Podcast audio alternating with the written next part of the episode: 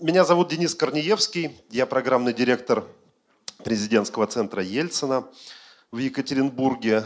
И мне кажется, для того, чтобы поговорить о той теме, которой посвящена книга, которая, я так понимаю, у большинства уже есть на руках, э, Ельцин-центр нам увиделся, наверное, одной из наиболее подходящих и благоприятных площадок, потому что изначально, когда мы с коллегами создавали э, программу, закладывали какие-то базовые вещи в программу Ельцин-центра, э, мы для себя ее видели таким образом, что наш центр является таким мостиком, перекидным мостиком из прошлого в настоящее и из настоящего в будущее. Разговоров, о котором, к сожалению, в последнее время не так много, и мне кажется, благодаря этому сборник, о котором мы сегодня поговорим с э, теми людьми, которые приняли участие в его составлении, этот разговор особенно важен. Э, мне очень приятно представить всех, кто сегодня здесь собрался, кто нашел время, а, силы и желание приехать в Екатеринбург, чтобы а, поговорить друг с другом, поговорить с нами, с аудиторией о том, вообще для чего необходимо мечтать, для чего вообще необходимо современному человеку, да и не только современному, а вообще любому человеку э, думать о будущем и мечтать. Я позволю себе э, начать э, представление наших уважаемых гостей. Э, Пейер Тешендорф, глава э, российского филиала фонда Фридриха Эберта в Москве. Михаил Радгаус, э, автор, э, составитель сборника «Россия-2050», заместитель главного редактора Кольтару. социолог, политический социолог, специалист, чью лекцию вы можете э, в таком сольном варианте услышать в стенах Ельцин-центра. Завтра в вечернее время Константин Газе.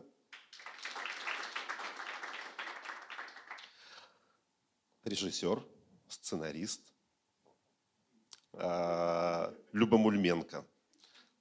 У Любы Дорогие друзья, у Любы э, дебют в э, роли режиссера, в роли э, крупного режиссера. И я хотел бы обратить ваше внимание на э, то, что сейчас выходит, готовится к выходу и уже в принципе даже уже находится в прокате, но еще не докатился до Екатеринбурга. Э, прекрасный фильм «Дунай», который я всем рекомендую.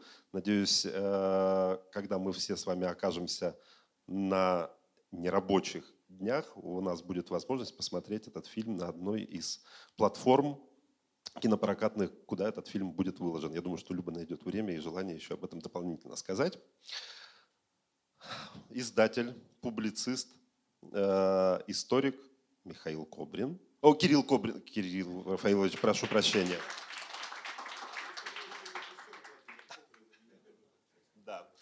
И человек, которому э, сегодня предстоит модерировать, э, я надеюсь, горячую и оживленную дискуссию, философ, переводчик, уже не философ, Дима Безуглов. Пожалуйста. И прежде чем начнем, я бы хотел передать э, микрофон э, Пейру Тешендорфу для того, чтобы он тоже смог поприветствовать аудиторию. А, ведь, собственно, фонд Фридриха Эберта сделал все возможное для того, чтобы эта книжка увидела свет и оказалась у вас в руках. Господин Тешнендорф, прошу. Хорошо. Спасибо вам э, огромное. Я очень рад, что мы сегодня там с вами можем представить вот эта книжка. Это был достаточно длинный процесс, немножко длиннее, чем мы ожидали. Э, но дождя не было, э, в принципе, э, выполнялись вот все наши ожидания, которые у нас с этим книжком есть. Может быть, немножко объясняю, почему мы вообще это делаем. Ну, мы немецкий общественный политический фонд, не надо бояться, мы прямо политикой не занимаемся, только диалог между нашими странами. Здесь работаем уже больше 30 лет. И для этого книжка у нас была, ну, в принципе, один очень простой, почти профанная э, причина. Личная и она настоящая причина, чтобы, почему мы создали. Вот профан такой, что ну, мы 30 лет в стране, была идея, ну, что-то надо делать, как обычно. Ну, там, юбилей, что-то как это, э, фестиваль, что-то надо делать. Но немножко там посмотреть 30 лет назад, что мы все прекрасно делали, эм, мне всегда не так интересно. И если мы посмотрим на отношения, которые между нашими странами сейчас, посмотреть, что мы все прекрасно делали в прошлом, немножко неубедительно. Из этого я избежал и думал, что ну давайте, тогда собираемся еще быть здесь 30 лет и в дальнейшем посмотрим немножко в будущее. И э, настоящая причина для этого книга, что это нам и везде, и в Европе, и в России очень не хватает в принципе, посмотреть в будущее. Для Европы я могу сказать, что э, ну, с конца там, холодной войны очень много там смеялся о этот э, конец истории, вот эта э, идея, да, что вот сейчас все, да, вот демократия победила и все там и так и будет, ну все там сказали, ну это, это невозможно. Но все-таки в голове это немножко осталось, значит.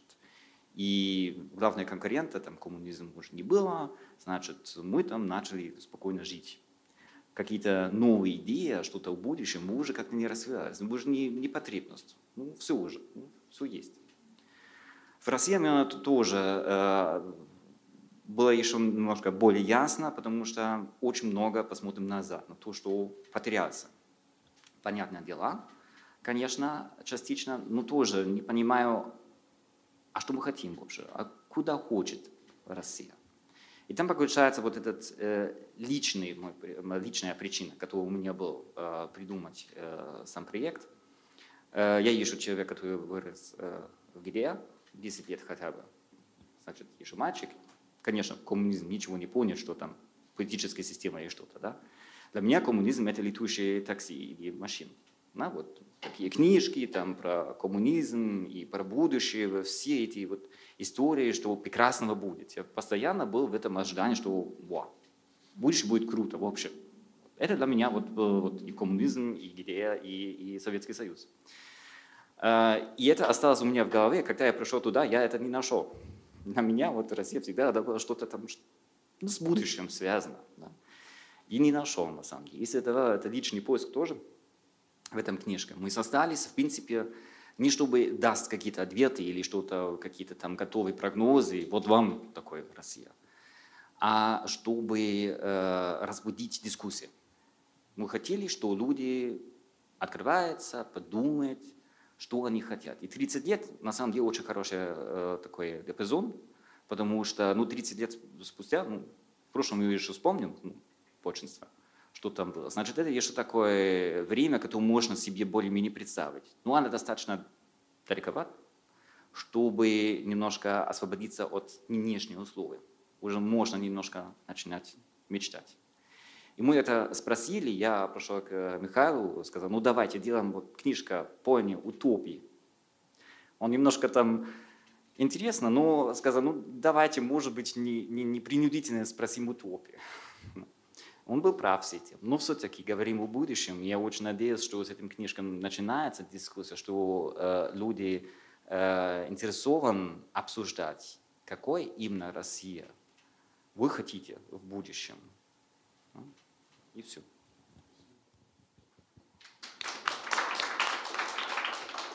Спасибо большое.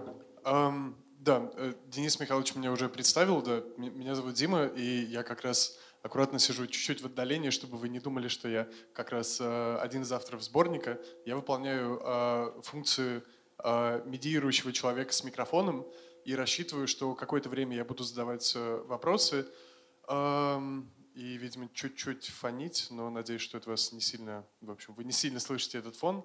Эм, и потом буду передавать микрофон в зал. Мне кажется, очень сложная такая взаимно, взаимно сложная миссия говорить о книге, эм, которую часть из вас только начинает держать в руках, э, до некоторых авторов она тоже не так давно добралась, и это такая первая, можно сказать, коллективная встреча с э, действительно большим и прекрасным фолиантом.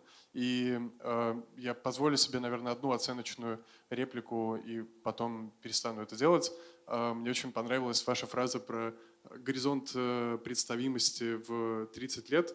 Э, мне как раз исполнилось 30, и вот кажется, это только, тот, только этот фрагмент я могу удерживать в своей памяти, и настолько же вперед, наверное, я могу смотреть.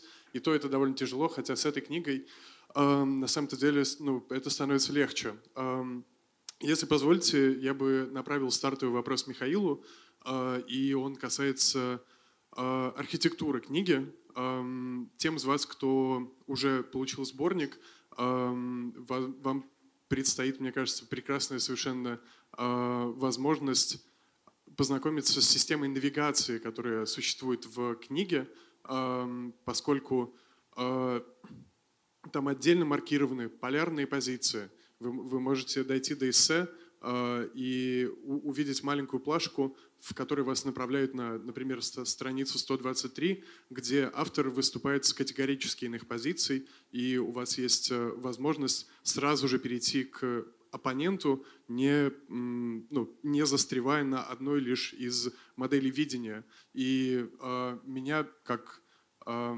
человека, в общем, в первые две минуты взаимодействия с книгой, когда я еще даже не, ну, не пытался понять, а, как она сложена, меня захватило именно вот это структурирование и, и графикация взаимодействия, а, которая очень а, ну, сразу же убила скучную, ну, не скучную, скорее, великую линейность книги, которая начинается с момента, как я ее открыл, и потом длится и длится и длится, а сразу у меня появилось какое-то многомерное пространство. Я хотел спросить, учитывая полифонию, учитывая очень разный вклад э, авторов, эм, в общем, что пришло раньше, материал или вот эта идея структурирования, в которой вы ну, сразу наметили такой battleground? Дима, во-первых, огромное спасибо, что вы э, про это говорите. Просто реально гигантское спасибо, потому что это просто вообще первый вопрос, э, который я слышу, связанный с этой, с этой работой на полях книги, потому что я, честно говоря, не знал вообще, будет ли это кому-нибудь нужно до сегодняшнего момента, до сегодняшнего буквально минут просто. Вот сейчас я понимаю, что это пригодилось. Э, я думаю, что, может быть, надо объяснить, что это, как бы народу, да. Э, вот. Ну, так, значит, сначала про архитектуру я постараюсь очень коротко, значит, сказать, что задача была изначально действительно как бы фантазии о э, стране, которая живет гораздо лучше, чем сейчас. Вот, э, это как бы задача, как первый уже заметил, вызвала у меня некоторые сомнения в чистом виде. Э, что мы найдем достаточное количество людей, которые готовы будут э, подумать только о прекрасной стране через 30 лет. Мне казалось эта задача, честно говоря, супер трудной, и э, я на самом деле даже удивлен, что все-таки на самом деле основной тон как бы книги получился такой, а не э, э, дистопический. Хотя там разные тексты вы увидите, и люди по-разному еще смотрят в это с одной стороны отдаленное, с другой стороны не столь отдаленное будущее. Вот, э, книжка называется «Утопия прогноза», потому что в процессе работы так не должно было быть. Изначально я про это не думал. Э, выяснилось, что некоторые авторы, хотя я всех просил, как составитель книжки, э, максимально раскрутить свой эм, как бы аппарат воображения. Ну, что значит просил? Я ожидал этого, скажем так. Вот. Но в процессе как бы выяснилось, что не все как бы из э, приглашенных авторов на это готовы, э, просто в силу э, своих, может быть, даже профессиональных репутаций. Я бы даже так сказал. Вот, что для некоторых авторов это было как бы сложно, и поэтому они остались в рамках своих э, занятий обычных, ну, например, политологических или социологических, и придерживались э, вот этой задачи, то есть посмотрите, что же будет через 30 лет, ну, с какой-то внутренней строгостью, да, с какой-то с какой-то все-таки лежащей в основе их текстов э, желанием придерживаться существующих каких-то вещей, не отрываться совершенно от действительности. И поэтому, э, значит, э, то есть работать скорее прогностически, чем утопически. А, и поэтому вторая часть книжки, э, значит, оказалась книжкой, ну, частью названной «Прогнозы». И вот. А, значит, ну и еще есть маленькая, маленькая часть книжки, третья, которая называется «После знаменательного события». Это по скриптум книжки. А, поскольку действительно работа над ней пролилась, продлилась э, в течение двух лет. Это было действительно очень длинно и долго. Пандемия нас посетила в этот момент, и я подумал, что все-таки нельзя делать вид, что как бы ничего не происходит, и попросил еще пять авторов, в частности, вот Кирилла Кобрина и Костю Газа, написать по скриптам к своим текстам, а также еще трех авторов. Вот, э, это архитектура. Что касается, значит, вот э, того, что происходит на полях – то опять-таки, получая, да, ну, какие-то были, конечно, но, задания, честно говоря, задания авторам были максимально свободные, то есть там не было каких-то «напишите-ка вот это, напишите то», я понимал, что если я обращаюсь... А, да, очень важно, что эта книга э, очень разная по жанрам, там есть эссеистика, политология, социология, но также там есть литература, также там есть графические истории, как те, кто листает книжку, первым делом, наверное, на них натыкаются, значит, э, есть работа архитекторов, и там еще очень много архитектуры, в частности. Московская школа архитектуры «Марш» э, провела в 2019 году специальный воркшоп, и мы взяли большое количество работ, практически все в книжку.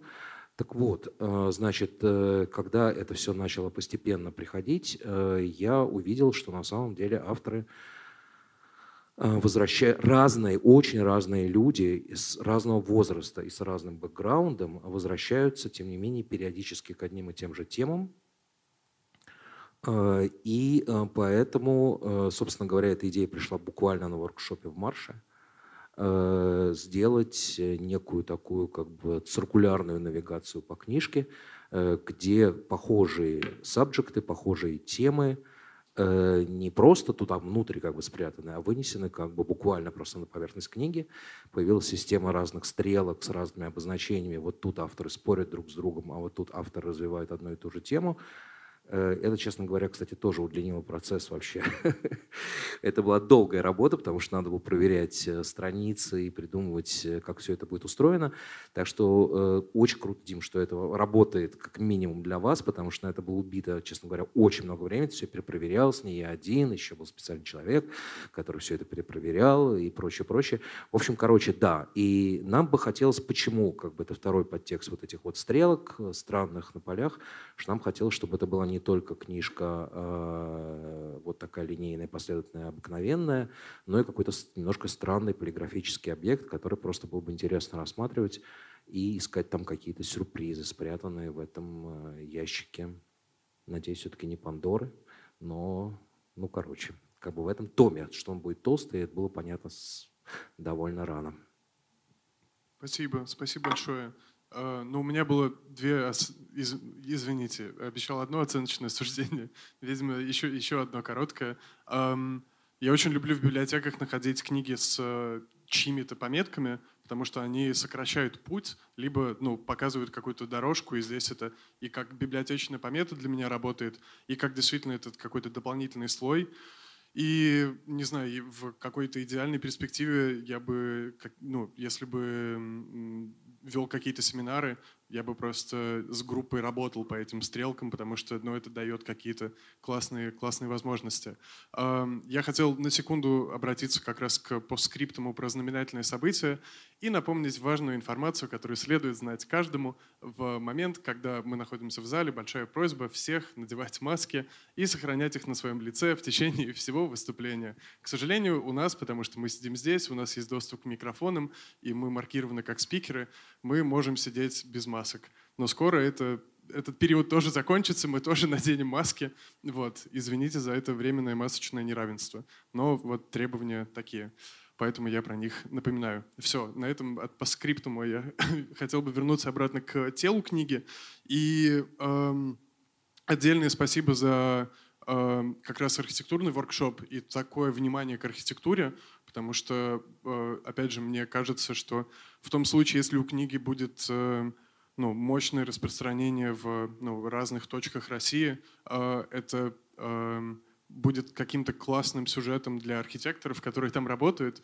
Эм, если у вас э, и у всех, кто, кто, кто здесь присутствует, была возможность посмотреть выставку эм, «Место на земле», посвященную молодежному жилищному комплексу. Там э, рассказывается история как раз маленькой Свердловской архитектурной утопии, которая случилась, эм, ну, в общем, э, в, собственно, районе, районе МЖК.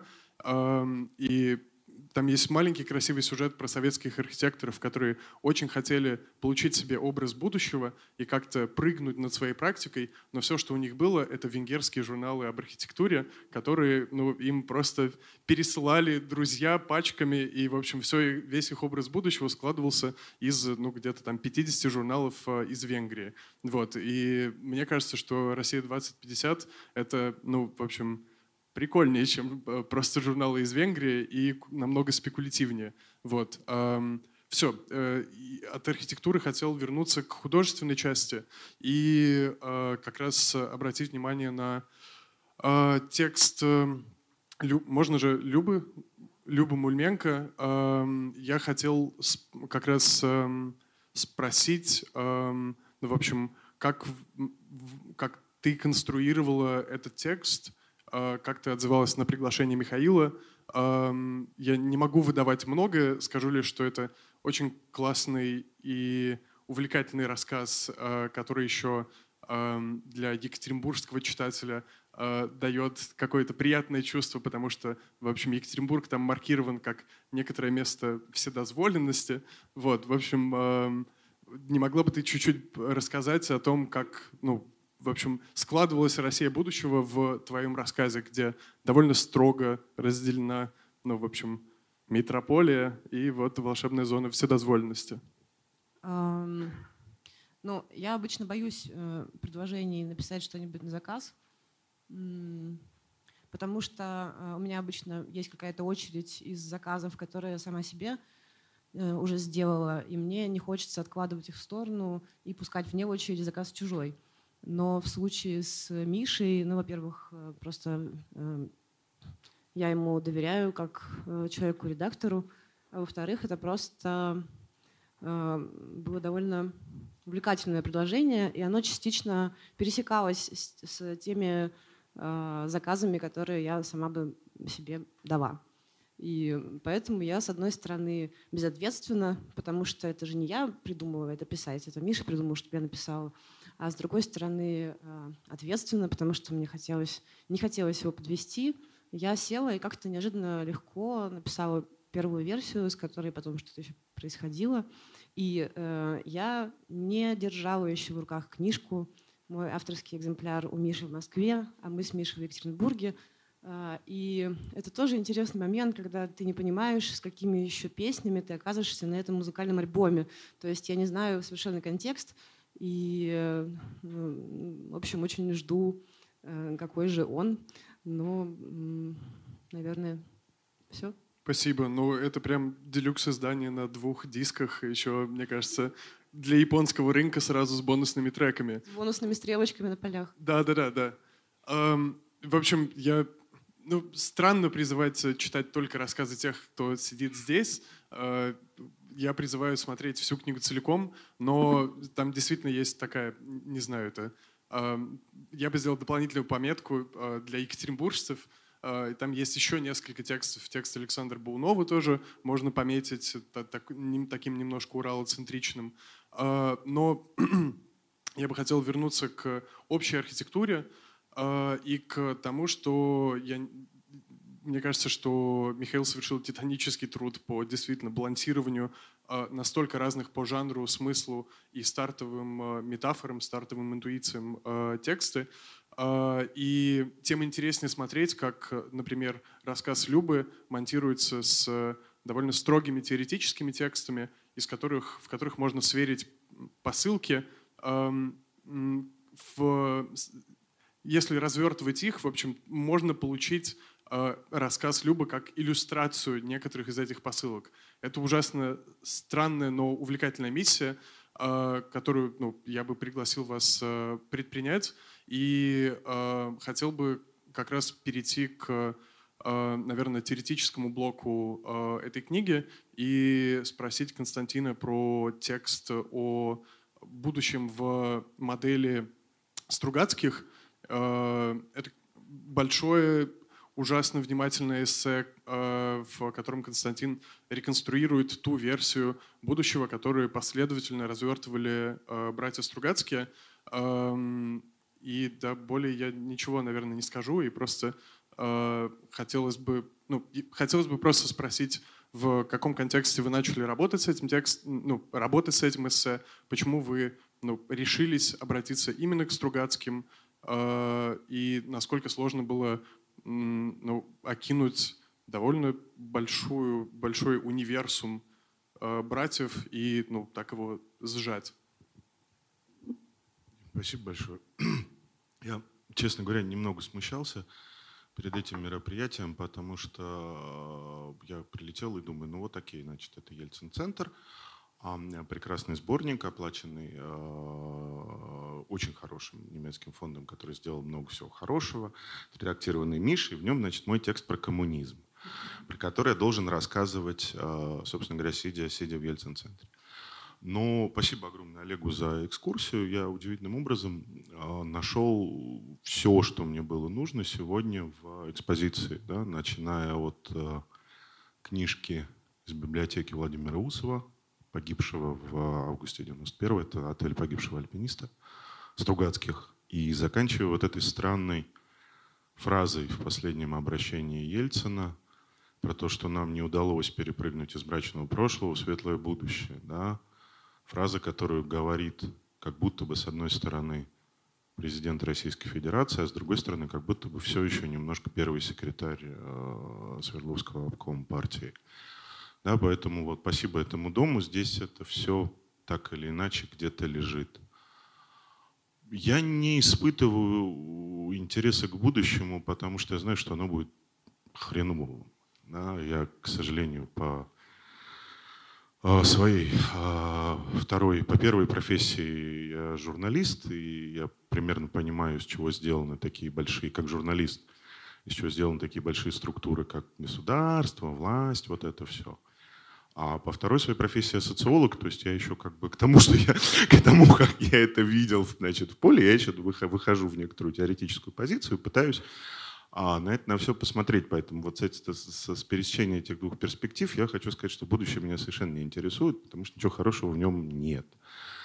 А меня интересует э, другая вещь. Меня интересует, например, то есть если, если, если можно метафору, то мой текст это как Токио. Приезжаете в Токио, вы понимаете, что это будущее из прошлого. Вы понимаете, что это город, который, э, который, в котором будущее 21 века было сделано в 81 году, условно. Да.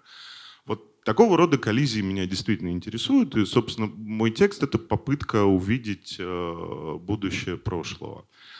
Там очень простая теоретическая задача, э, которая... Ну, но там был, там был детективный момент. А, собственно, текст начался с э, простой мысли. До 68 года как минимум и Борис и Аркадий — Натановича говорили о том, что они, в общем, были правоверными коммунистами, да, ну, просто у них как бы у них, было, у них копилось разочарование, естественно, в, в аппарате, но они не были разочарованы в идее. И я подумал, что если они были коммунистами, а, то их работа как фантастов с будущим, а они к понятию научная фантастика, и к слову научная в словосочетании научная фантастика относились довольно серьезно, то таким образом их а, работа с будущим должна иметь какую-то научную основу. А что могло быть научной основой для работы с будущим у умных, молодых э, советских евреев значит, 50-х годов, а, ну, Маркс, да, то есть, то есть, то есть то это, да, то есть они как бы никакой другого, никакого другого фундамента себе под ноги они поставить не могли. И поэтому я положил вот на, в одну кучку я положил э, книжку 56 -го года, изданную к 20-му съезду а, Маркс Энгельс из ранних произведений, которая считалась как бы такой, ну, то есть в любой нормальной библиотеке она должна была быть. А на, вот рядом я положил стопку книг Стругацких, но не всех, потому что там у них в тексте это есть, там они достаточно четко отрефлексировали момент, когда они когда у них открылось как бы два пути. У них продолжался путь научной фантастики, но у них появилась как бы и фантастика просто. Да, этот момент они э, относят к работе над повестью «Улитка на склоне», да, когда, когда из нее, с одной стороны, получилась притча, а с другой стороны, из нее получилась не очень интересная научно-фантастическая повесть. И вот, собственно, э, я сидел и, значит, прочтя вот этот вот криптотекст э, всех э, не разочаровавшихся в коммунизме людей. Он один, это не капитал, это то, что называется парижские рукописи, они же экономическо-философские рукописи 1844 года. Это молодой Маркс, жара, лето, чердак парижский, все как в лучших значит, творческих биографиях от Лимонова до, я не знаю, до Латриамона, наверное.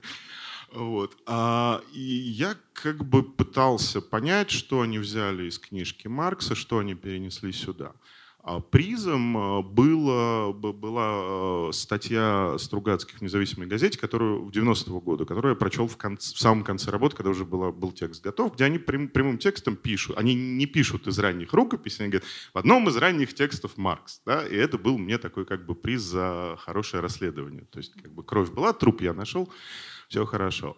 А, сам текст, сам текст скорее посвящен тому, что иногда у нас здесь, э, в этой странной стране, которую я не, готов пока вслед за Вертинским назвать бездарной, иногда здесь происходят удивительно интеллектуальные вещи. В европейском каноне утопия и понятие утопии и понятие прогресс не скрещиваются. Да? Они, они как бы по, по понятной причине. Прогресс линейный, у него нет конца. Утопия — это некоторое фиксированное состояние идеаль, идеальности общества. Да, они не могут скреститься, поэтому, собственно говоря, они пошли совершенно разными дорогами, поэтому закончилась утопическая литература. Собственно, поэтому началась антиутопическая литература, ровно потому, что утопия не скрещивалась с прогрессом. А, э, очень, очень, очень лапидарно Стругацкие это сделали. Каким-то странным, вот, вот, таким вот, вот таким вот способом они умудрились в серии, которую они называют, которую принято называть «Миром полудня», э, они ее так назвали за фанатами, они так и не называли до 90-го года. Но вот в этой серии они, они удивительным образом смогли, э, смогли эти вещи скрестить и уперлись в некоторое количество препятствий и ловушек, они до них дошли последовательно, о которых вы можете узнать из текста. Э, такого рода приключения почему-то происходит только здесь, почему-то происходит только в такие времена, как те, которые настают. Поэтому я думаю, что даже если вы не любите э, Стругацких и не любите фантастику, просто посмотрите, как э, люди решили странным образом некоторую невозможную интеллектуальную задачу, которую никто в другом месте, в другое время, в другой стране решать бы не то, что таким образом решать не стал, а не стал бы, не стал бы решать в принципе. А текст, да, я бегал в, по Тюменской тайге на школе, значит, Чубарова, Тюмгу, ловил телефоном интернет, чтобы отправить Мише текст, который, значит, как хороший редактор, уже перех... не, не переходя еще пока на а, разговорный русский. Значит, очень этот текст у меня вытребовал, он был готов, я его дописал вот ночью в Тюменской тайге под храп Виктора Семеновича Вахштайна, декана нашего социологического факультета. Надеюсь, эта мета останется хотя бы как дань уважения тем людям, которые имели в себе силы во что-то верить, несмотря на времена, в которые они жили. Вот. Спасибо. Спасибо. И насколько я понимаю, это вам это очень конкретное место под Тюменью, где в одной точке довольно большого поля есть немножечко крохотный сигнал. Э, да, да, да, да, да, шоссе, э, и только там чуть-чуть начинает ловить. Э, очередное спасибо редактору, который способен ну, выманить из безвестия.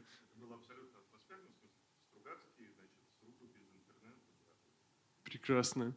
Эм, и Кирилл, позвольте адресоваться к вам. Э, вы как раз, мне кажется, э, находитесь э, на перепутье, с одной стороны, художественной части сборника и в то же время теоретической, но ваша оптика, мне кажется, отличается от социологической просто в силу ну, того, что вы историк. И я бы хотел спросить тоже, наверное, как ну, из каких посылок вы собирали свой текст. Я отсылаю тоже в этом случае только к основному тексту, не к постскриптуму, за который тоже вам э, всем э, большое спасибо. Э, ну, в общем, как вы себе расчерчивали поле игры и ну, готовили эту контрибуцию? Мир без аннексии контрибуций. Ну, у меня, э, спасибо, у меня особое отношение с будущим. Э, кстати говоря, вот 30 лет фонду в России, да, а сейчас еще, еще один юбилей. Это 60 лет 22-му съезду КПСС, на котором как раз была принята новая программа партии, где было написано, что уже значит, поколение советских людей будет жить при коммунизме. А, и моральный кодекс, кстати, строитель коммунизма тоже, коммунизма тоже был принят тогда. А, и это, мне кажется, очень-очень символично. А, я вернусь к этой э, точке. А вообще у меня я с невероятной радостью принял э, предложение Михаила, потому что, э, во-первых, мне никто никогда не предлагал писать о будущем, вот по причине того, что я историк, все думают, что я такой зануда, и, значит, которого интересует какая-то чушь пыльная, да, вот, еще медиевист к тому же бывший, вообще дальше некуда, вот, а, но и помимо этого у меня просто свои особые отношения с будущим. А когда я был маленький, а и когда я услышал о том, что вот скоро будет коммунизм, а я родился в 1964 году, а, и мне было лет 7, а, и вот, ну то есть уже про Хрущева никто ничего не говорил, кроме как иронически, как бы, да, у нас вот на Автозаводском районе города Горького, где я вырос. Вот. Но ну, вот как бы то, что программу-то никто не отменял, да, и э, вообще какие-то разговоры были, вот будет коммунизм, вот он наступит и так далее, еще так без особого цинизма, надо сказать. А, и мне страшно возбуждала идея коммунизма. Когда он наступит, я все время ходил и думал, на самом деле, а что же будет, когда наступит коммунизм? Это уже, то есть мне будет, в 80-м году он должен был наступить, да, ну, то есть мне будет там, э, окей, 16 лет и так далее. И я очень хорошо помню, как я подошел к своему деду, который меня воспитывал, а, и говорю, «А, дедушка, а, а вот при коммунизме все мужики будут очень толстые.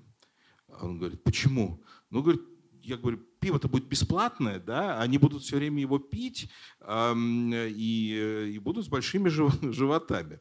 Но в сущности, несмотря на как бы очевидный комизм этого дела, да, а, это, этот сюжет показывает, ну, с одной стороны, как бы невозможно себе представить коммунизм, да, потому что, ну, а как, э, как бы это будет всеобщее изобилие всего, у каждого из нас есть свое представление о том, что он хочет из этого изобилия, он будет в огромных количествах потреблять его, да, и э, понятно, это детская мысль, но тем не менее она, мне кажется, была, есть исключительно важна для понимания, как бы, наших мыслей, о том, как мы думаем о будущем. Потому что э, я никакой не футуролог и никакой не эксперт, и э, я не верю ни в какие, так сказать, прогнозы, которые описаны как экспертные.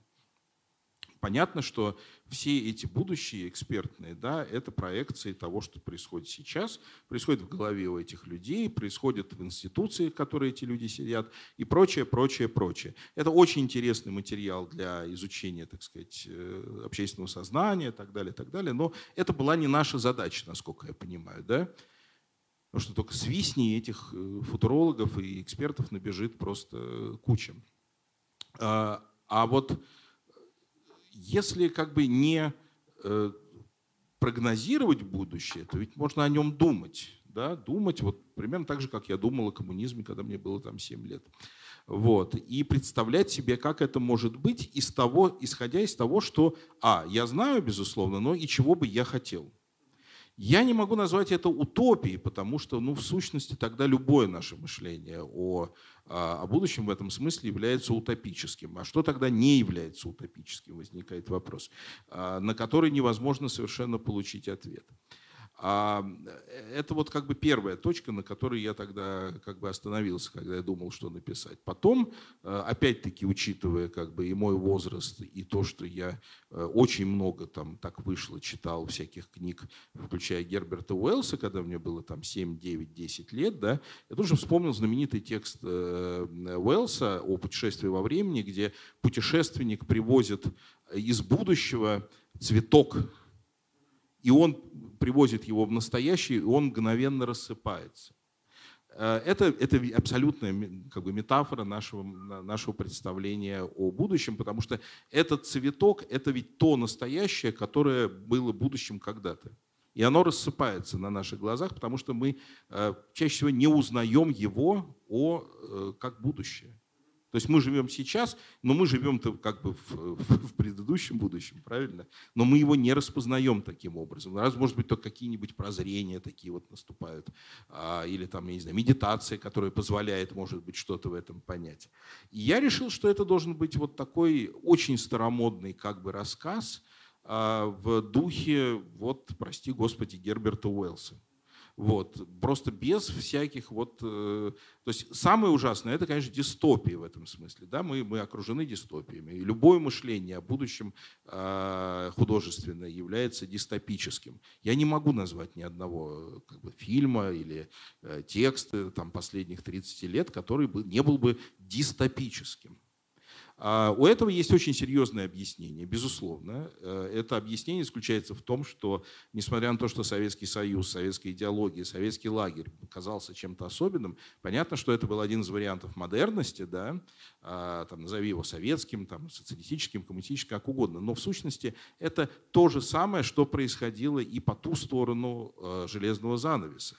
И по ту сторону железного занавеса 60-е годы были э, десятилетием, ну, чуть раньше и чуть позже тоже, э, когда придумывалось, конструировалось будущее в э, социальной жизни, а, в социальной политике, в архитектуре, если мы посмотрим на бруталистскую архитектуру э, в Великобритании, которая как бы была инициирована толчком развития жилищного как бы, строительства, социальной программой лейбористов и, в конце концов, социалистической мыслью о счастливом будущем и настоящем. Ну, оно было немножко другим, но в сущности это э, то же самое.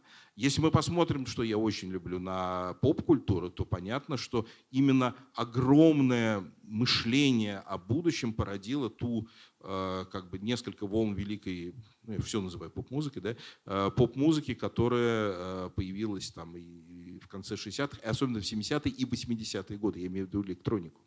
Электронная музыка – это музыка будущего, потому что электроника создает после первого этапа подражания существующим звукам, она создает звуки, которых нет. Понимаете, да? И это в чистом виде абсолютно утопическое мышление. А да, в, э, в российском обществе, ну, скажем так, условно, да, э, этот процесс затянулся, он затянулся в связи с тем, что э, рухнул коммунизм, и новая Россия строилась, конечно, ретроспективно, и оглядываясь по сторонам, но не вперед. Ретроспективно Россия, которую мы потеряли в 2013 году, да, первая точка, да, всегдашнего тогдашнего мышления, да, давайте вернем, вернемся к нормальной жизни. И давайте будем жить, как живут нормальные люди. Ну, вот где-то там, вот, там на Западе, условно говоря. Это тоже не было будущим. Вот. И вот этот кризис будущего в разных точках по одну сторону бывшего железного э, занавеса и по другую, он в конце концов превратился в э, абсолютное депрессивное представление сегодняшнего мира а, по разные стороны, там, я не знаю, океанов и так далее, по поводу того, что как бы будущее исчезло, потому что о нем нечего думать, неохота думать, вот как, вот, неохота думать. Но ведь от этого в настоящем начинается полная депрессия. Потому что, ну, как бы, если не существует будущего, ну, я не знаю, как Фредерик Джеймисон, а потом Марк Фишер повторил, да, то э, э, проще представить себе конец света, чем конец капитализма. Это самая депрессивная мысль, которую можно себе только представить, да. Э, и она, ну вот именно, да, но, но это же мы не можем представить, понимаете, это очень важно. Это не объективно где-то там существует. Это мы с нашим слабым умом, да, мы вот как с, с нашим бэкграундом и так далее не можем себе представить. Поэтому э, вот эта задача, э, вот вся, вот я обрисовал вот как бы поле этой задачи, и я попытался вот как бы в этом тексте вырваться неудачно, я сразу признаюсь, не кокетничаю, неудачно вырваться из этой ситуации а, а, депрессии. А, кстати говоря, я возвращаюсь к 22-му съезду КПСС и дальнейшей как бы, э, трансформации советской идеологии. Вы помните, что пришло на смену а, идеи того, что коммунизм скоро построит. Это концепция середины 70-х годов, 77-го что ли года, да? концепция совершенствования развитого социализма. Я помню, мне было лет 18, когда до меня как дошло только это, вот как бы вот это все, я начал думать, ну это же такое вечное, продолжающееся, да, но ведь сегодняшний капитализм это и есть совершенствование развитого, позднего, неолиберального капитализма. И больше ничего. Поэтому в какой-то, в какой-то степени, что мы просто из одной ловушки попали в другую ловушку. И выбраться из нее можно только, ну, наверное, так же, как человек после инсульта а, пытается научиться снова говорить, ходить и так далее, самых простых вещей. И я попытался сделать текст о простых вещах, которые, как мне кажется, ну, хорошо бы, чтобы они в будущем были сделаны. Все.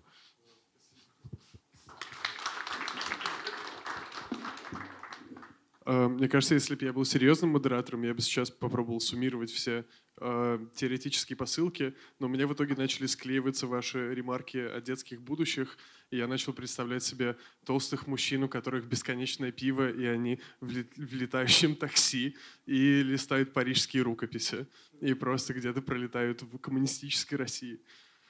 Э, наверное, хорошо, что это случилось только у меня в голове, поэтому э, я был бы рад э, на самом-то деле пригласить и вас э, задавать вопросы. У этого есть как минимум два плюса. Э, первый, э, у вас будет в руках микрофон, и на это время легко можно снять маску, потому что технически вы становитесь выступающими. Э, во-вторых, э, наконец-то наши уважаемые спикеры получат вопрос не от меня. Э, вот, хорошо, да, прошу. А, добрый вечер, Иван Баторов.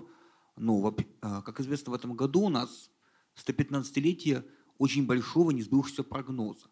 Это первая Государственная Дума Российской империи, которая приняла Выборгское воззвание, и которая планировала, что вот в Российской империи вот сейчас произойдет революция по образцу французской революции.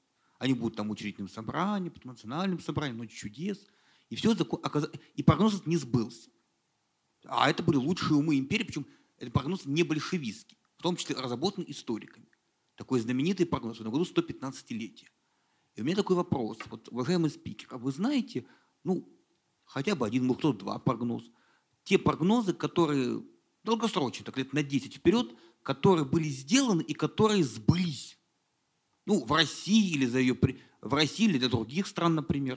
То есть, то есть сбывшийся прогноз.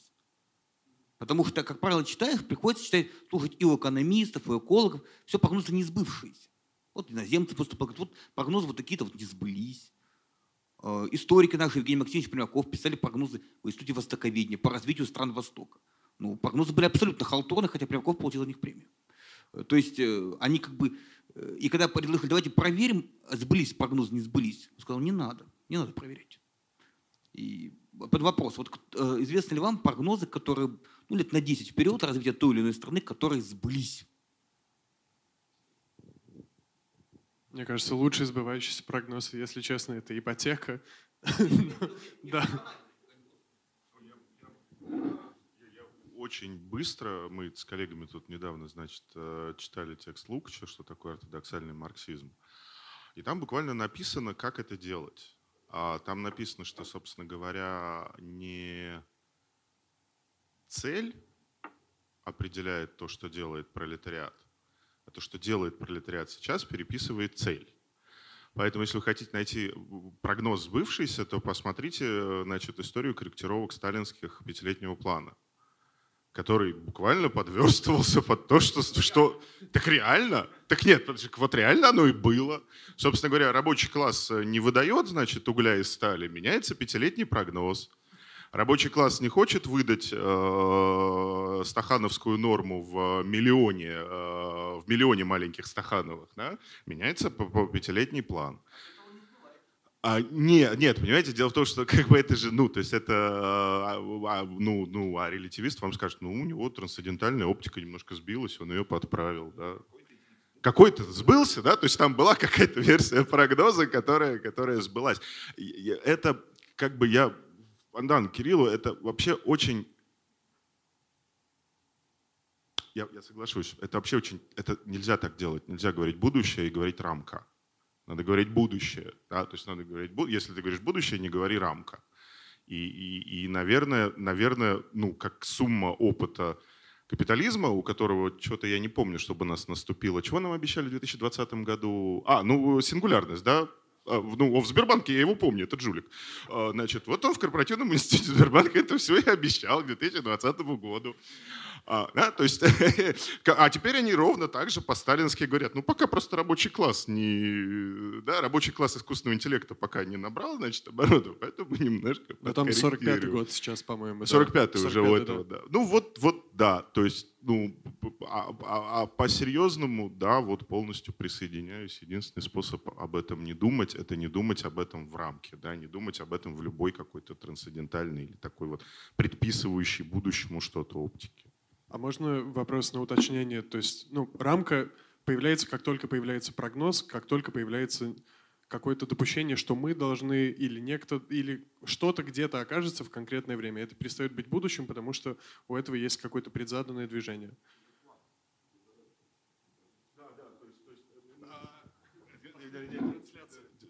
Смотрите, здесь, а, здесь есть да, во-первых, есть разница между предписанием и, и видением, как бы, да, при том, что я считаю видение более просто мошенническим, э, более мошеннической версией предписания. То есть она не научно обоснована, она обоснована в харизме э, визионера. А, это один, и, да, и тогда, тогда, собственно говоря, твое будущее будет сделано из настоящего. А ну, как бы дальше вопрос, ты инвентаризируешь настоящее, собственно, ты считаешь производственные силы, средства, как бы здесь осушаем, сюда еще миллион зеков, тут бомба взорвалась, тут маяк, ну, то есть, как бы, да.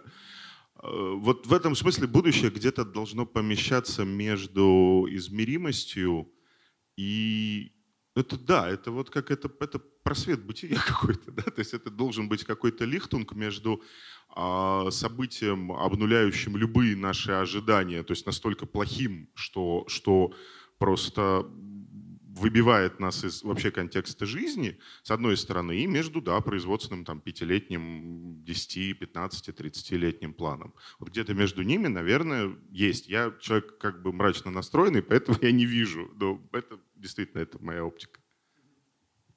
Я тоже еще полслова хотел сказать. Да. Э, а, а сори. Нет, Кирилл, нет, давайте нет, вы. Нет, давайте вы. Э, ну, понимаете, вот, э, с экзистенциальной точки зрения, мы все живем в ситуации единственно правильного и верного прогноза, который наверняка 100% сбудется. Я точно знаю, что я умру и мы все знаем, что мы умрем, да? Вот. Э, и вот вам, пожалуйста, прогноз, который точно сбудется. Мы знаем это будущее. Вот. И надо понимать, что любое человеческое общество живет, исходя из этого, а не из чего-нибудь другого. Это раз. Во-вторых, э, выборское воззвание э, делали политики. Да? Ну, даже ну нет, ну они были историки, ставшие, да, но это не обязательно, понимаете, э, историк, который превращается в политика, ну даже если на пять минут, он в этот момент не является историком. Это, это очень важная вещь.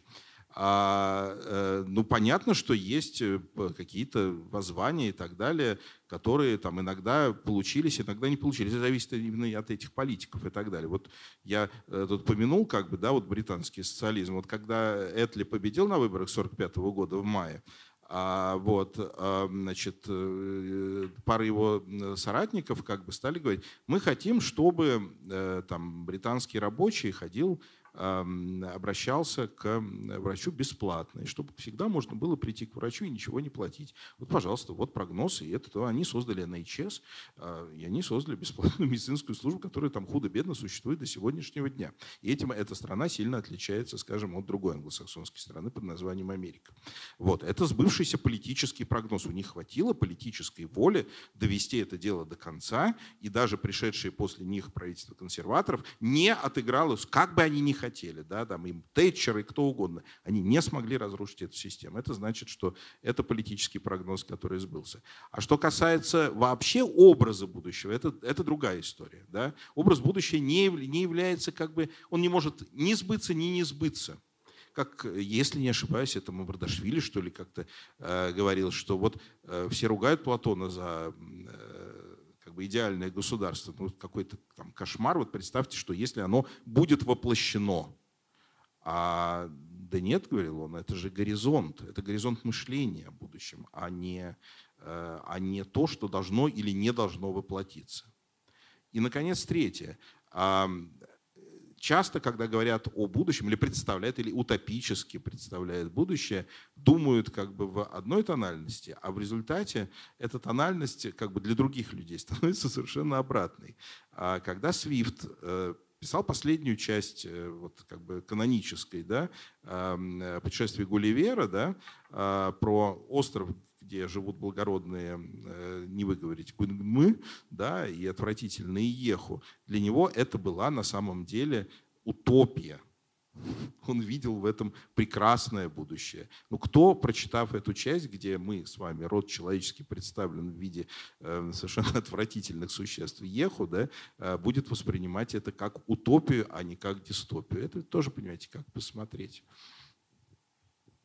Да, я кое-что хотел сказать. Я очень хочу присоединиться к коллегам.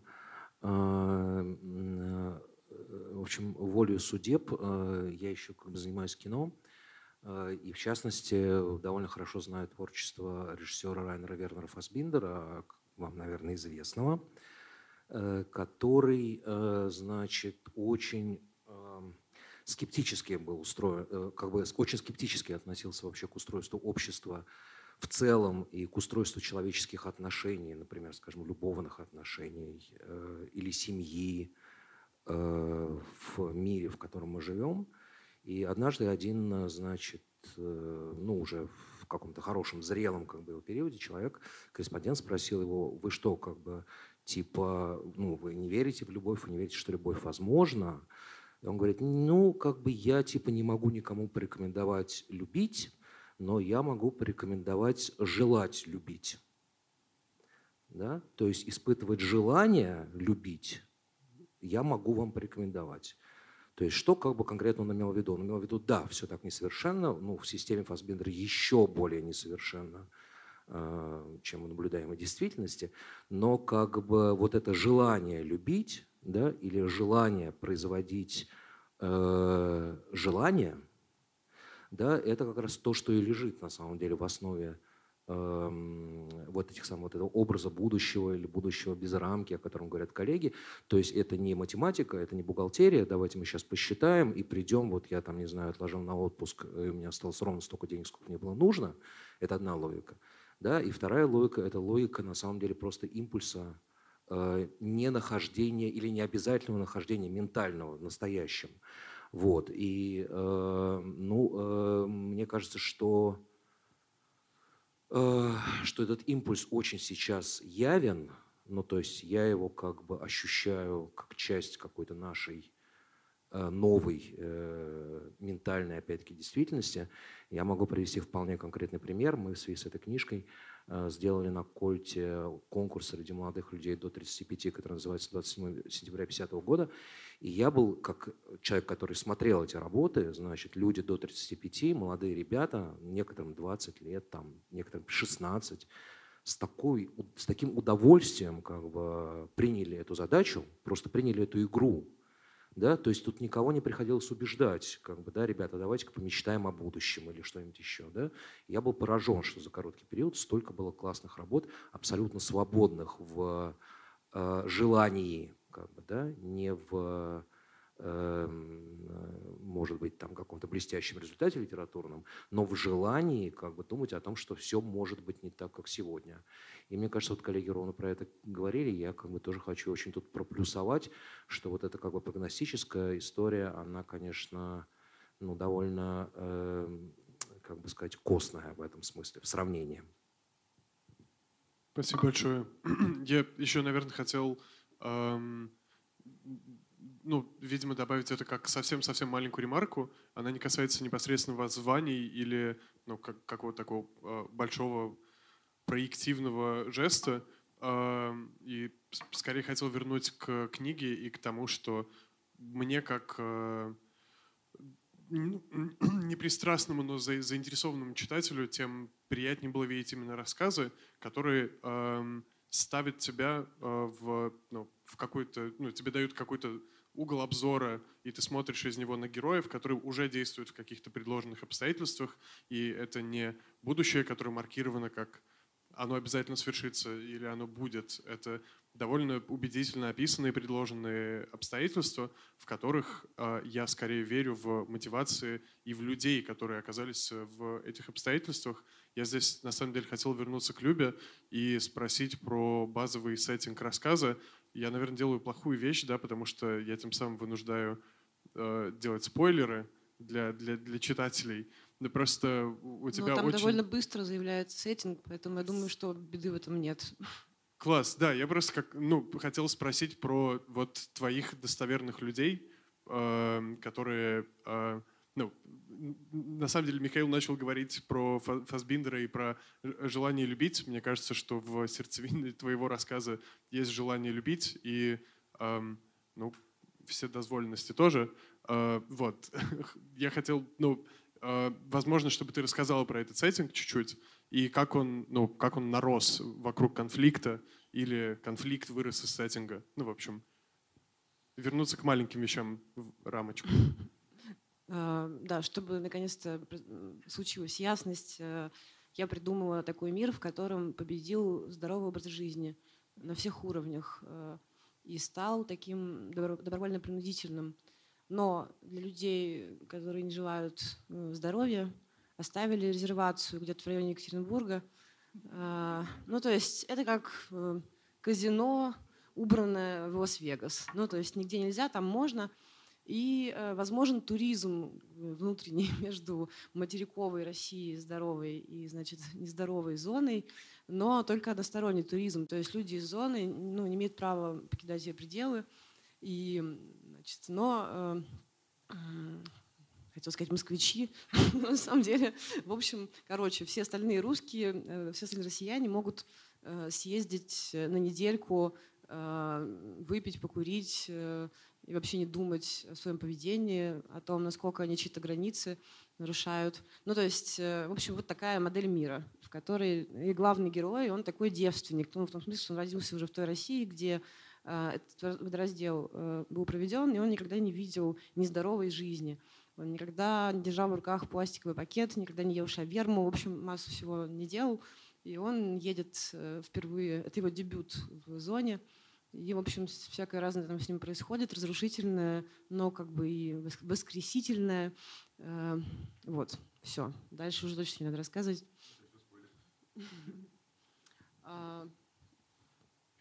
А, ну, ты... Да, нет, тогда конфликт был... нельзя В чем я увлеклась пересказом, просто прости. Не-не, вопрос, э, ну, я понял, что сейчас, если ну, его э, дозадавать, то это полностью выдавать весь рассказ. Сейчас я просто дьявольски рад, что ты рассказала сетап. Что это сделал не ты, а я. Да. И автор сам это сам, сам выдал ключ, но замочная скважина в руках у тех, у кого есть сборники, а у кого нет. Я надеюсь, у вас будет сборник я не умею продавать вещи, как вы можете заключить из моих комментариев. Может быть, у вас есть вопросы? Да, да. Просто вот, э, вот эта история, да, про человека, который ничего плохого не знает, да, не знает о существовании шавермы или шаурмы, Э, и так далее. Но это же история э, царевича Сидхарты, да, который, э, которого воспитывали родители так, чтобы он не знал ничего о страдании, о боли, о смерти, ничего. И дальше он начинает выезжать из разных э, э, господи, ворот их дворца, и он видит нищего, он видит э, похоронную процессию и так далее. У него происходит просветление, и он становится Буддой. Может быть, да? Да, да, да, да, да, именно Егина. И он становится Буддой. Не является ли Екатеринбург или окрестности Екатеринбурга местом, бинаресом, я не знаю, местом, где будет происходить такое массовое обуд, обуд, обуд, обуда, обудуществление? Эм, для меня вообще было очень важно э, в, в этом тексте ни в коем случае не заниматься эм, пропагандой э, нездорового образа жизни. То есть э, мне хотелось э, э, показать несовершенство обоих, обоих, обеих моделей, но я вообще очень люблю несовершенство. Меня пугает, когда в чем-то несовершенства не хватает. И э, не знаю, если Будда совершенен, тогда э, лучше не надо, чтобы их становилось как можно больше. Ну, хорошо, ладно. Мы передадим им. Им.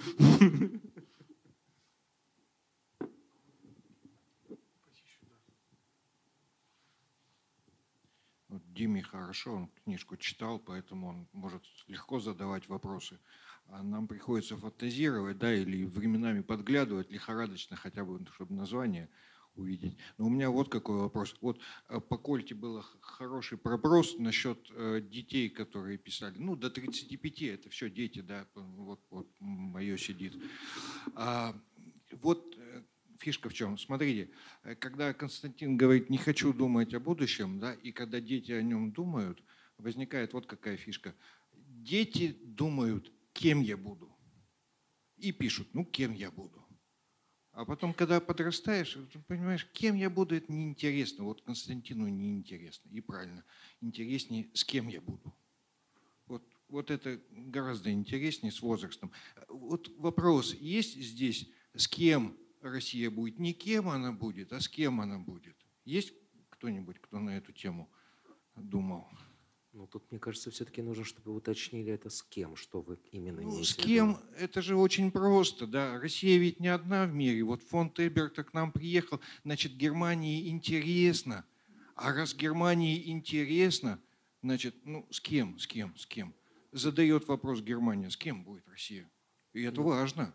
Россия – это вот в вашем вопросе, Россия – это страна прямо действительно, ну, в смысле, в каких э, Э, координатах вы ждете этого соединения? Страны с кем-то, да, то есть Россия, ну, то есть когда вы говорите, что человеку интереснее с кем он, а не ну, кем ну, конечно, он, я очень понимаю, но это логика как бы очень персональная, как бы, да, не, когда не, вы говорите, я, а с кем я, будет я, Россия? Я, я не хочу сводить к простой политике, да, там политические блоки, военные блоки, да, а я хочу вот э, о чем. Э, вот когда ты с кем-то живешь, тебе важно, чтобы тебя понимали, да, там, словом переброситься, и даже не переброситься, а просто помолчать, да, тоже важно.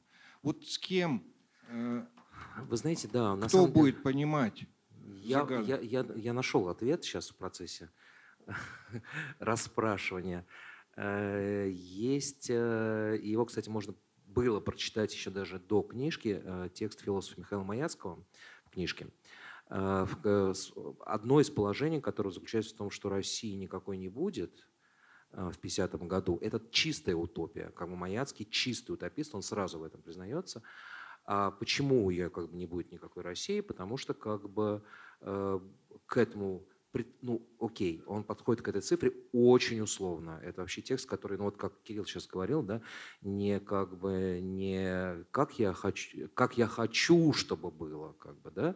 Это абсолютно про то, как я хочу, чтобы был этот текст. И там как бы речь идет о мире, в котором практически вообще границы или национальности э, или религии и вообще любые как бы границы э, остаются в каком-то далеком прошлом а Россия растворяется в мире, для которого э, такие вещи перестают э, иметь смысл. Вот. Э, в этом смысле вопрос вот в тексте Маяцкого «Россия со всеми». Но там еще тоже, видимо, из позиции читателя есть прекрасный маленький рассказ «Последний рыцарь России». Он про «Последний рыцарь Европы», да, Простите. э, И там очень э, интересно решается проблема именно человеческого сосуществования с кем-то. И, э, в общем, там есть э, мерзкий симбионт, скажем так, или демон, или, в общем, что-то такое, называющееся благо. Вот. Это прекрасная маленькая виньетка про то, как, в общем, ну, человек ушибся на улице, а через ушиб, в общем, э, кожу повредил, и благо просочилось в него. Вот, и человек с благом живет. Очень маленькая, страшная такая виньетка. э, С большим удовольствием ее... Нет, удовольствие неверное слово, но, в общем, интересный текст. э, Рекомендую. Можно я тоже просто встряну? Мне кажется, что это не виньетка, а полноценный рассказ.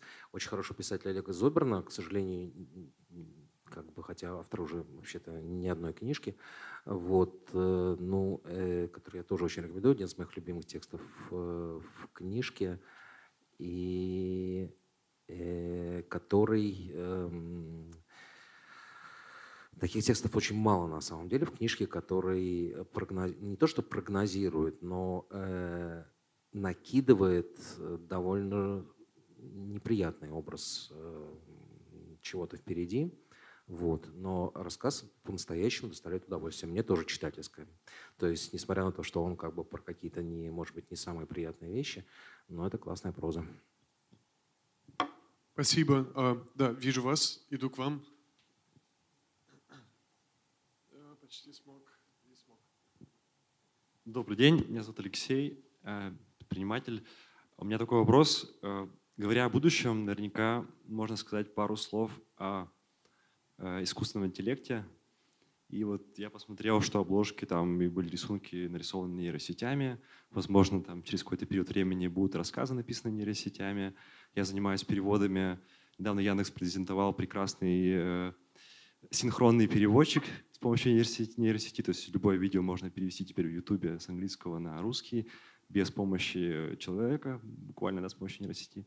Так вот вопрос, будем ли мы мечтать о будущем или будет нейросеть мечтать о будущем через 10-20 лет? Вот задавались вы таким... Ну, вообще просто интересны ваши мысли на тему взаимодействия человека и вот нейросети. Понятно, что тема большая, сложная, но вот может какие-то, может, отдельные тезисы. Было бы интересно слушать от вас. Спасибо.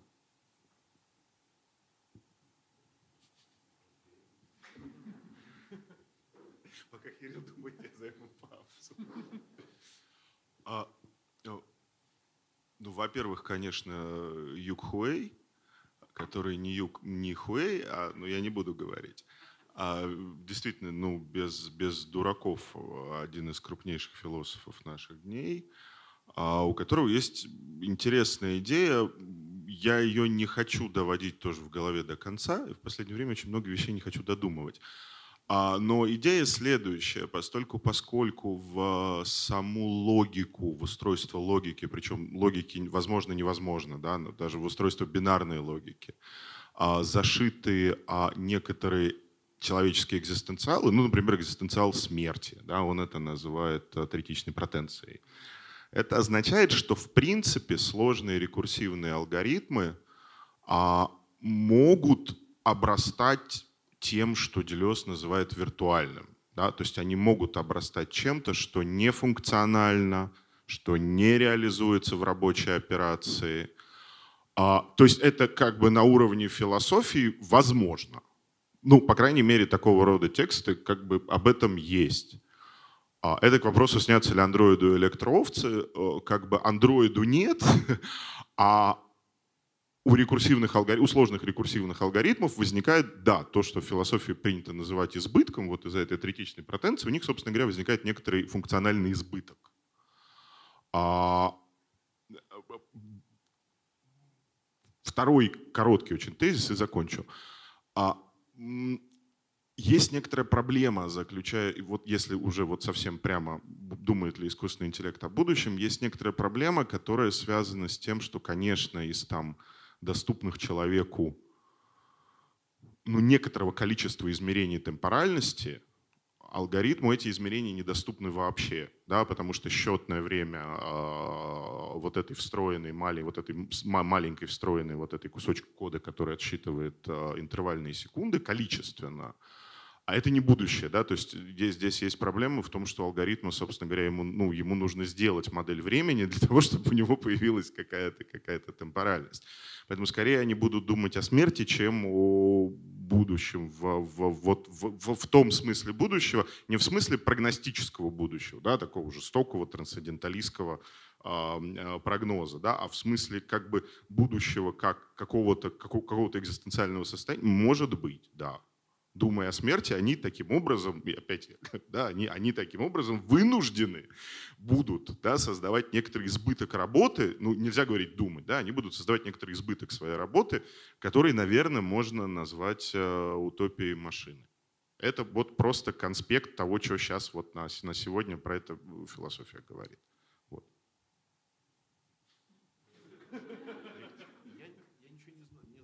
Знаю про евро нейросети, но а, ну, меня больше интересует, конечно, социальная импликация. Тут я вот опять скучный историк, да.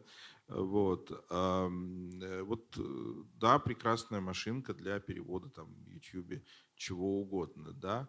А, ну, так честно говоря, понятно, что все эти прекрасные переводы никогда не будут человеческими переводами, да? Ну, теми, которые мы считаем как бы нормальными. Я вот не издатель, как мне Денис представил, а редактор. А вот. И я довольно часто заказываю разные переводы разным людям разных текстов, связанных с э, социальными науками, с гуманитарными там, и так далее, и так далее. Я всегда знаю точно. Вот этот переводчик схалтурил, он прогнал текст через Google. И этот текст не поддается редактуре. Его можно переписать только сам, если ты возьмешь, его перепишешь. Но его невозможно править. Там за этим стоит логика, которую я просто не понимаю. Это логика, я не ругаю, но это логика алгоритма, который ну, не является э, логикой, там, я не знаю, синтаксической, какой угодно, вот той области деятельности, которой я занимаюсь. Это я знаю точно, сто процентов.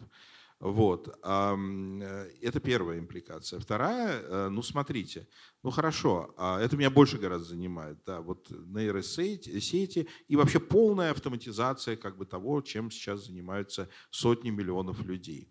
А, ну, собственно, и в своем тексте я это тоже как бы об этом говорю. А, что делать с этими людьми, когда они потеряют свою работу? Понимаете? Вот это есть очень важный вопрос. Это не вопрос, что им надо давать деньги, чтобы они как бы жили. Это решаемый вопрос, и он уже начал решаться, как мы знаем, да, с базовым доходом там, и так далее. Вот. Но э, вообще людей надо развлекать. Вот представьте себе сотни миллионов людей, миллиарды людей, которые э, потеряли содержание как бы в каком-то смысле своей жизни. А, и вот это вещь, которая не решается никоим образом с помощью, так сказать, э, научно-технического прогресса или технологического прогресса, потому что это сами люди должны придумать, что им делать с самими собой. А, а упрощение и уменьшение количества времени, которое проходит между вашим желанием посмотреть фильм на неизвестном вам языке и реализацией становится все, все короче, короче, короче. То есть, то есть раньше надо было что-то думать, там, не знаю, язык знать, например, или искать эм, э, кинотеатры, где еще до интернета, да, где титры будут э, на известном вам языке. Потом искать в интернете следующий шаг, да, значит, и прочее, прочее. Сейчас практически, да, эта проблема, ну, исчезает. Ну, широком смысле, она исчезает. Еще есть, конечно, эм, э, э, карманы сопротивления, но тем не менее. Ну хорошо, и вот когда этот зазор исчезнет, а, исчезает э, любой импульс вообще совершать хоть какие бы то ни было усилия,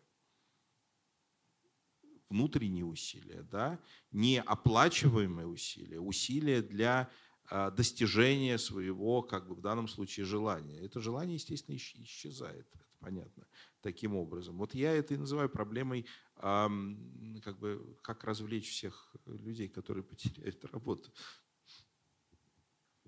Смешно, что я как раз по поводу предсказаний а, читал э, в очередной раз мою любимую книжку, дневники, одну из моих любимых книжек, дневники художника Делакруа, а, который как раз вот в только, так сказать, стоящем, но уже очень процветающем Париже встающем как бы на супербуржуазные рельсы Парижа 50-х годов, а, как раз вот ввиду как бы этого комфорта замечает, что вот скоро люди вообще перестанут испытывать какие бы то ни было желания, когда все станет так классно, вот тогда, мол, типа, а, поглядим, чем все это обернется. Ну, как бы это примерно там 1852 год или что-то в этом роде, да.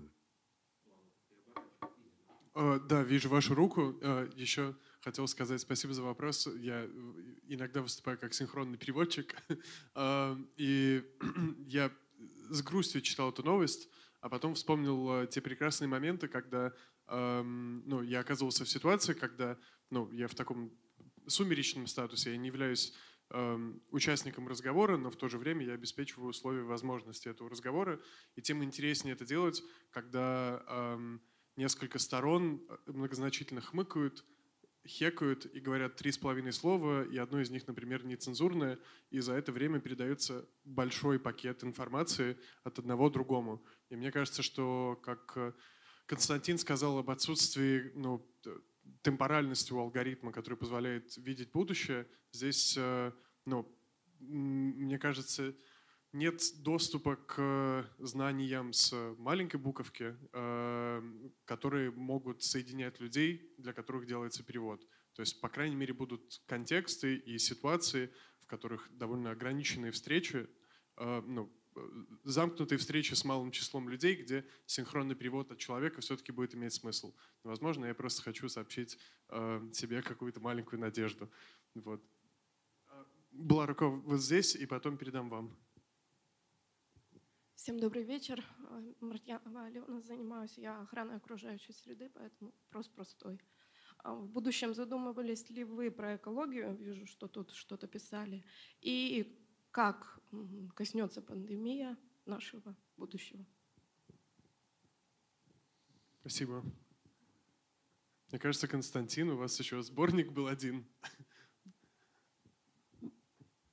Спасибо, Дмитрий. Извините. Э, я в, в, в, к предыдущему вопросу я хорошо сформулировал. А, алгоритм знает конечность, но не знает времени. Это очень странное существо, которое знает конечность, но при этом не имеет времени. Это, это отдельная тема на подумать. О, про ковид. Да, вышел у нас сборник в прошлом году, прости господи, «Прощай, ковид» со знаком вопроса. Вот надо было убрать знак вопроса с обложки, и как бы и все было бы нормально.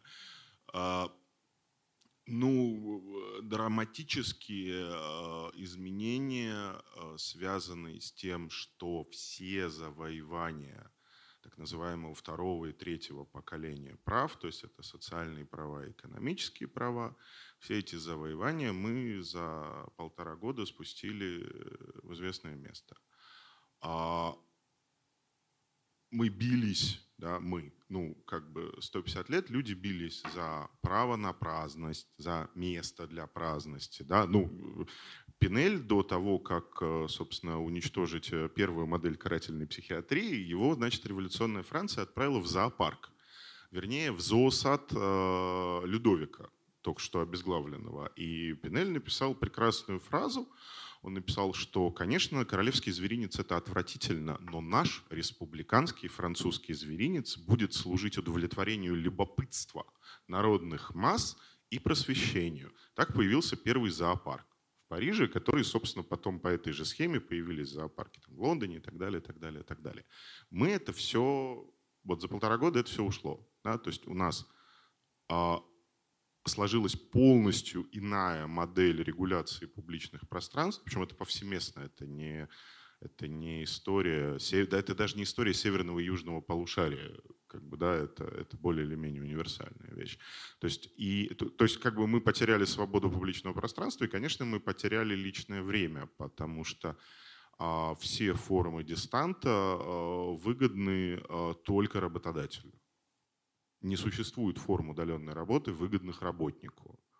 Когда вам говорят, а вы еще сэкономите время, вам не надо будет ездить в офис, это такая отравленная пилюлечка, а, потому что и как бы следующий, понятен следующий шаг, он уже происходит в HR, в HR больших компаний, у которых больше половины сотрудников работают на удаленке, приходят люди, которые учатся, которые учат HR-щиков оценивать состояние личного помещения работника, что можно улучшить в личном помещении работника, как переставить горшки, куда поставить кота, да, для того, чтобы все было, как говорили 20 лет назад в России, по фэншую. Да? Но понятно, что этот фэншуй как бы означает, что с помощью вот этой манипуляции из вас к 12,5 часовому рабочему дню, разорванному между домашними делами и работой, вам еще как бы 30-40 минут за счет правильной организации вашего пространства, вам еще добавят 30-40 минут рабочего времени.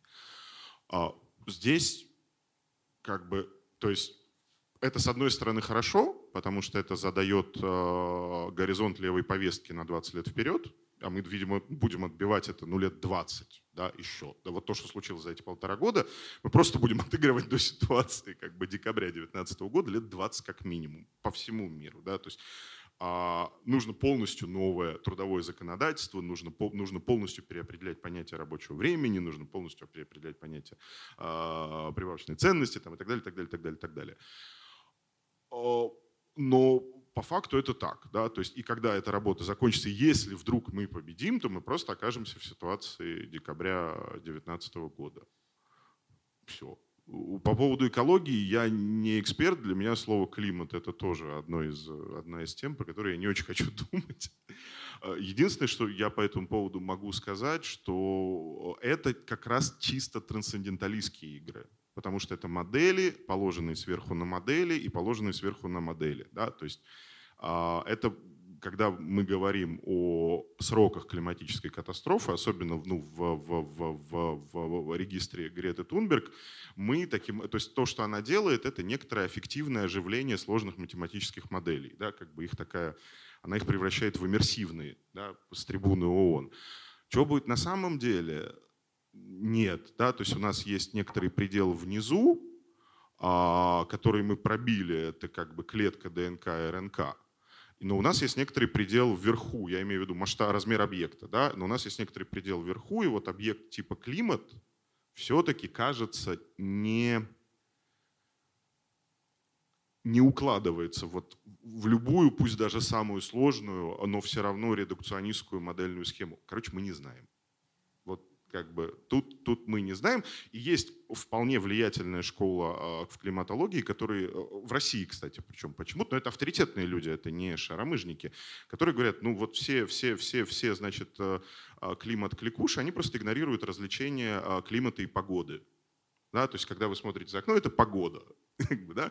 А когда мы вытаскиваем, значит, 20 или 30-метровую э, столб льда, вот это климат. Да, и, и, и вот, вот из этого столба льда мы видим, что таких резких переходов не бывает длительных, да, они, это, то есть они говорят, вот мы видим, вот это погодный переход, а вот это климатический переход. У них разное время. Третья мысль, очень простая, байку расскажу. А, как строили, как выбирали место для строительства АЭС Фукусима. Они подняли, японцы невероятно вот это самое трансценденталистское, самый трансценденталистский народ на свете парадоксальным образом, они подняли все рукописи о землетрясениях на побережье за 450 лет. И они выбрали ту точку, где ни в одной из этих рукописей никогда не упоминалось. И, в общем, они не ошиблись с одной единственной поправкой. Цикл событий жертвой которых стала Фукусима, 10 тысяч лет. Ну, то есть вот такого рода, вот такого рода как бы сдвиги платформ, они просто происходят не 50, не раз 50 лет, не раз 100 лет, не раз 400 лет, они происходят раз 10 тысяч лет. Да? Поэтому, если в случае с рабочим временем мы имеем дело с чем-то абсолютно вещественным и реальным, по-марксистски реальным, то в случае с климатом мы имеем дело с э, сложными модельными схемами и погодой за окном. Немножко добавлю просто чисто ну, практических наблюдений. А если говорить про экологию, да, условно говоря. А вам не приходило в голову, что вот как э, началась э, пандемия, вот все эти меры, и когда каждую штуку стали заворачивать в пластик, а количество использованного пластика просто стало невообразимым, да, то есть, скажем, э, любое кафе, которое раньше как буфет работало, да, теперь, значит, каждую отдельную вещь заворачивает в пластик. Я не знаю, честно говоря, никогда не думал, там, я даже не знаю, где найти эти данные, посмотреть, но здравый смысл говорит о том, что потребление пластика увеличилось просто э, многократно. А, это во-первых. Во-вторых, эм, э, казалось бы, да, из-за того, что люди перестали ездить на работу и меньше пользоваться автомобилями и общественным транспортом, здесь должна быть какая-то компенсация в эту сторону. Вот как говорил Пригов, да, вот и уравновесилось. Да, вот, вот, вот сказать, уравновесилось это или нет, это какая-то нужна очень большая как бы, модель, да, которая бы все это э, просчитала. Но если говорить серьезно, то э, мне кажется, что ничего, конечно, нового эта эпидемия не принесла, она просто обнажила до предела очень многие вещи. Удаленная работа существовала, э, значит, э, проникновение работодателя в дом и в личную жизнь, и в, э, так сказать, э, все что угодно работника существовало. Все это было, да, просто это сейчас все получило такую легитимацию. И эту легитимацию под видом риторики о, так сказать, о заботе о деле и об этом человеке конкретном, да, который является работником. Вот. А, и понятно, что обратно, это я совершенно с Константином согласен, обратно это не отыграется. Это, это совершенно очевидно. А, ну, помимо всего прочего, просто не надо тратить деньги, чтобы снимать офис. Это же тоже как бы здравый смысл говорит о том, что это а, получается большая экономия. А есть еще одна вещь, которая тоже меня довольно сильно занимает. Вот э, э, как бы до пандемии как бы, да, вся глобальная экономика была аутсорсена, да, все как бы, так сказать. А теперь получается внутренний аутсорс. Понимаете? То есть а, аутсорс, как бы, который выносил в Бангладеш там, шитье джинсов, да, а сейчас аутсорс еще компании управляющие, которые управляют этими джинсами, да, но внутренние, сидящие там в Лондоне, Берлине, там, я не знаю, где угодно, эти сотрудники, они тоже каким-то образом с этой социальной точки зрения, они тоже аутсорсены, они перестают быть полноценными работниками. А, и вот эта ситуация, она доходит до, до какого-то непонятного уже предела. Непонятно, где она остановится.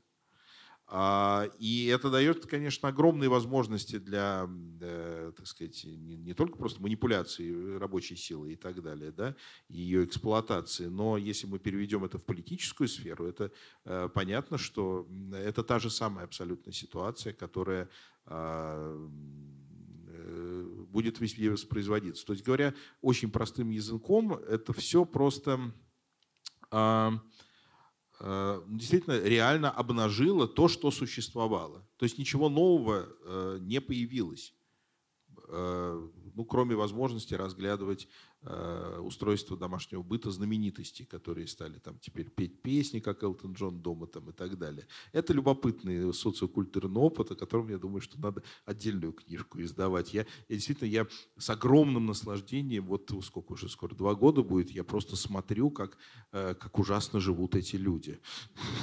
Нет, серьезно, мне ужасно их жалко. Никогда не думал, что они же могут нанять кого угодно и сделать дома что угодно. Вот, но это отдельный разговор. Может, это маленькая такая положительная деталь во всем этом ужасе. А, здравствуйте, меня зовут Григорян Артемий, я закончил образование на факультете политологии, и у меня сложился вот следующий вопрос.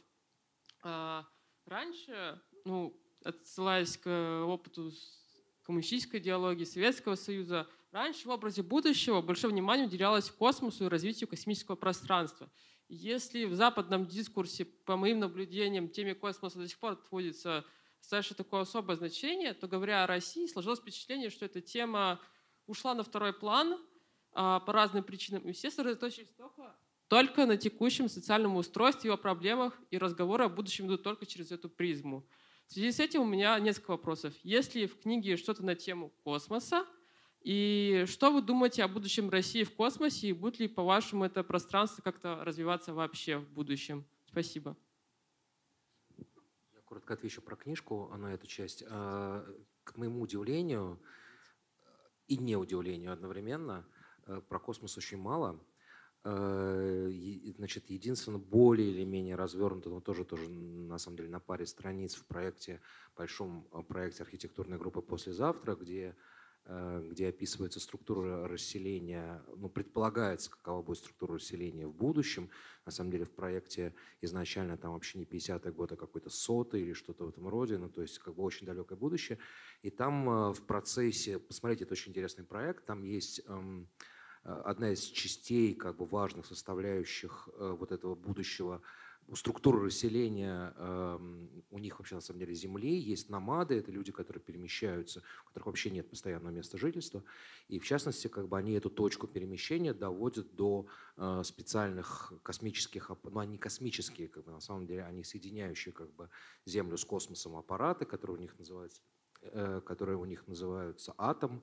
Вот, значит, атом специальным образом устроен, как бы атомы соединяются в некую структуру, которая называется левиафан, транспортную структуру, ну и так далее.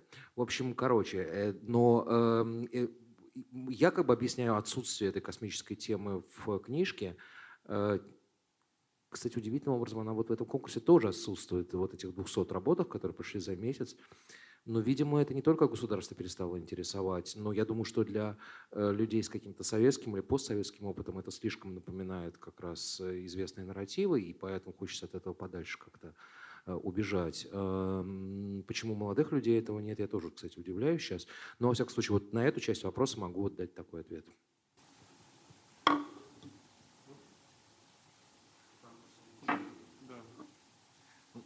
Может быть, на самом деле, что интересно, что на долгое время космос тоже для э, западных стран не играл никакой особенной роль. Ну, там был какой-то прогресс, они там сотрудничали, но, в принципе, там особенно модная тема не была. Это, эм, если вы посмотрите, где вот самое бурное развитие и среди людей, там, социальные э, сферы и так далее, где вот эта тема на самом деле интересна, это в Китае. И там есть новый там science fiction, очень интересный, а, очень сильно развивается. Это стало модно, люди хотят там что-то делать с космосом и так далее, и так далее. Это такой феномен, э, значит, модернизация, развитие вперед, в будущем. Вот весь страны там поднимается и хочет в будущем. И один знак для них – это, ну, космос, на самом деле. Для нас это прошло, потому что мы просто решили там совместно создать там станцию и все тогда уже неинтересно. Не Только сейчас в, конкурен... Э, в конкуренции с Китаем, на самом деле, особенно, возвращается это и у нас. И приватизация, там, какой-то, ну, Илон Муск своим там э, планом к массу и все, э, этого, это опять там поднимается немножко вот обор, обороты. Посмотрим, может быть, когда и Россия меньше там посмотрит назад, и в будущем развиваться и здесь вопрос космоса и э, будет более модно опять. Спасибо. У нас был вопрос вон там, а, и потом сюда, потом. Здравствуйте, меня зовут Александр Бакин. А, я хотел бы от частных, как бы к общим немножко темам выйти, вернуться, может быть. В последний год несколько проектов появилось как раз говорящих про будущее – ваша книга, ваш сборник.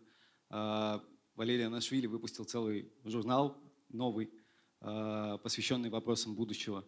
А, в Ельцин-центре, насколько я знаю, задуман цикл про будущее. Мне хочется спросить, почему последние, последний год эта тема проступила так четко?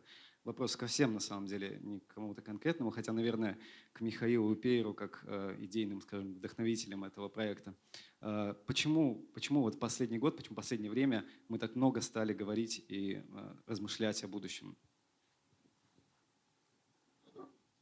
Слушайте, ну я могу дать свой ответ, который скорее носит более интуитивный характер. Надеюсь, что коллеги, которые гораздо больше моего как бы понимают в устройстве современности э, смогут меня поправить. Э, я как бы скорее как бы, ну как сказать интуитивно, тоже не вполне интуитивно.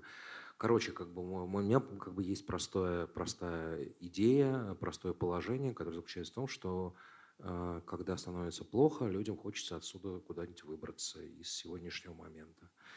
И поэтому вот мы, кстати, удивительным образом говорили опять-таки про кино, сейчас не буду в это вдаваться, как бы я приехал сейчас с Калининграда на с маленького там фестиваля территории кино, где этот вопрос тоже удивительным образом обсуждался на уровне того, как эстетика кино на самом деле изменилась от нулевых к десятым и к началу двадцатых.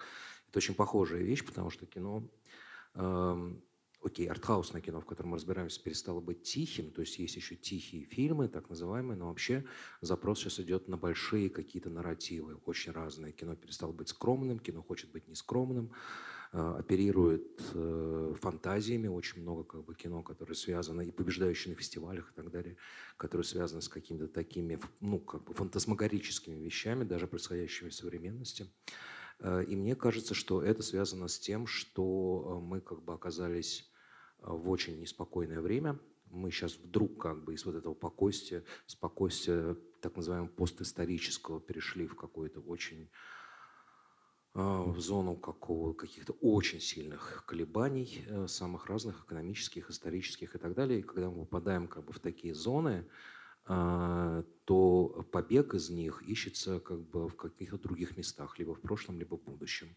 И поэтому мне кажется, что вот эта вдруг тема будущего, которая обострилась, а, она связана с тем, что нам живется не очень спокойно и хочется куда-то выбраться а именно чиновники, да, потому что с временем, адресованным вперед, с временем, адресованным назад, имеют дело правоохранители, а с временем, адресованным вперед, имеют дело чиновники. Да. Очень хорошее развлечение чиновников и силовиков. А куда они, куда они в темпоральности повернуты, тут как бы тот и туда. Поэтому э, я не удивительно, да, социолог, который не хочет говорить про, про общество, вот, но я там в очереди стою за другими великими людьми, а, вот, нескромно. Но, понимаете, э, для меня такого рода вещи, а, ну, в России, по крайней мере, они все-таки связаны с а, какими-то волнами, приливами и отливами государственного интереса, да, в широком смысле слова. То есть это, конечно, конечно будущее приватизировано горизонт это, ну, в, в, в, странах таких, как наша. Да? Есть другие страны, где, где будущее приватизировано капитализмом. Да? И, и говоря про тот же самый космос и так далее, и так далее, ну, мы же понимаем, что дело не в том, полетит ли Илон Маск на Марс или нет, а дело в том, будет ли новая холодная война и гонка освоения Марса, Луны, только уже там между, не между Россией, не между СССР и США, а между Европой и Китаем, например. Да. А, поэтому этот интерес, э, и как бы само, само, сама формулировка есть общественный запрос, есть zeitgeist, она, она все-таки, она, она для меня э, слишком, слишком широкая. Да? То есть вот то, что я могу проследить на уровне этот сказал, этот сделал, этот написал, отсюда вышли, туда пошли, я вижу, что, конечно, происходит э, в России, по крайней мере, э, в России она уже не происходит, она уже завершена, да, произошла некоторая приватизация будущего государства, национализация будущего государства, не приватизация. Да, мне кажется, мне кажется, в нашем случае так, а в смысле планеты слишком широко. Ну, это вы как раз, мне кажется, говорите э, внутри той дилеммы, которую предложил Кирилл, как раз вот это приватизированное будущее, это будущее э, носит материальный характер, но не идеальный. Ну, в смысле, не как бы, ну, то есть о чем мы перед этим говорили, да, то есть э, это как бы будущее, у которого есть, которое можно пощупать, как бы, да, и пересчитать главным образом. Вот. А вот это вот...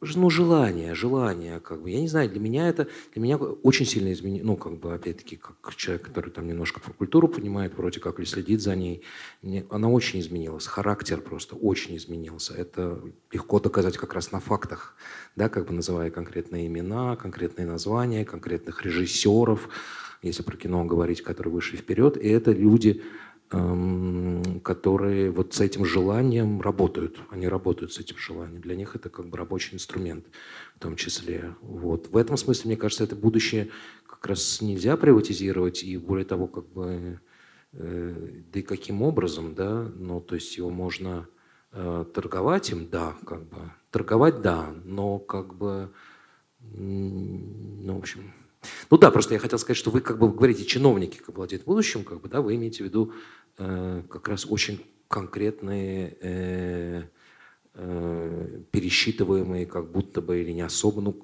кстати, супер, конечно, вот это вот про климат, вы сказали, это ужасно, как бы было убедительно именно в смысле э, перевода это в какую-то, на какие-то более материалистические, даже математические какие-то котировки, так сказать, или, не знаю, формулировки. Вот, но тут вот не могу, как, я это ощущаю по-другому, не так, как вы. Ну, а, ну, мне вот кажется, что э, государство в России национализировало будущее, но это а, особого рода как бы будущее, оно не носит, в отличие от советского государства, идеологии. Это не идеологическое будущее. Вот оно. Вот это очень важно. Дело в том, что эм, э, можно там придумать там какие-то знаю, ходы, но нельзя на этом уровне без идеологического обоснования придумать будущего. Идеологического будущего государство не предлагает ни здесь, ни где-нибудь еще и даже в Китае тоже, потому что Китай, э, китайская идеология основана на как бы вечном, даже не, не на вечном настоящем, а на вечности. Просто Китай существует всегда. Ну, бывают не очень хорошие периоды, бывают хорошие периоды, и надо стараться, чтобы было лучше. Но это как бы понятно, что это как бы здесь нет ни темпоральности никакой на самом деле, ничего. Да, это просто вот так оно идет и идет.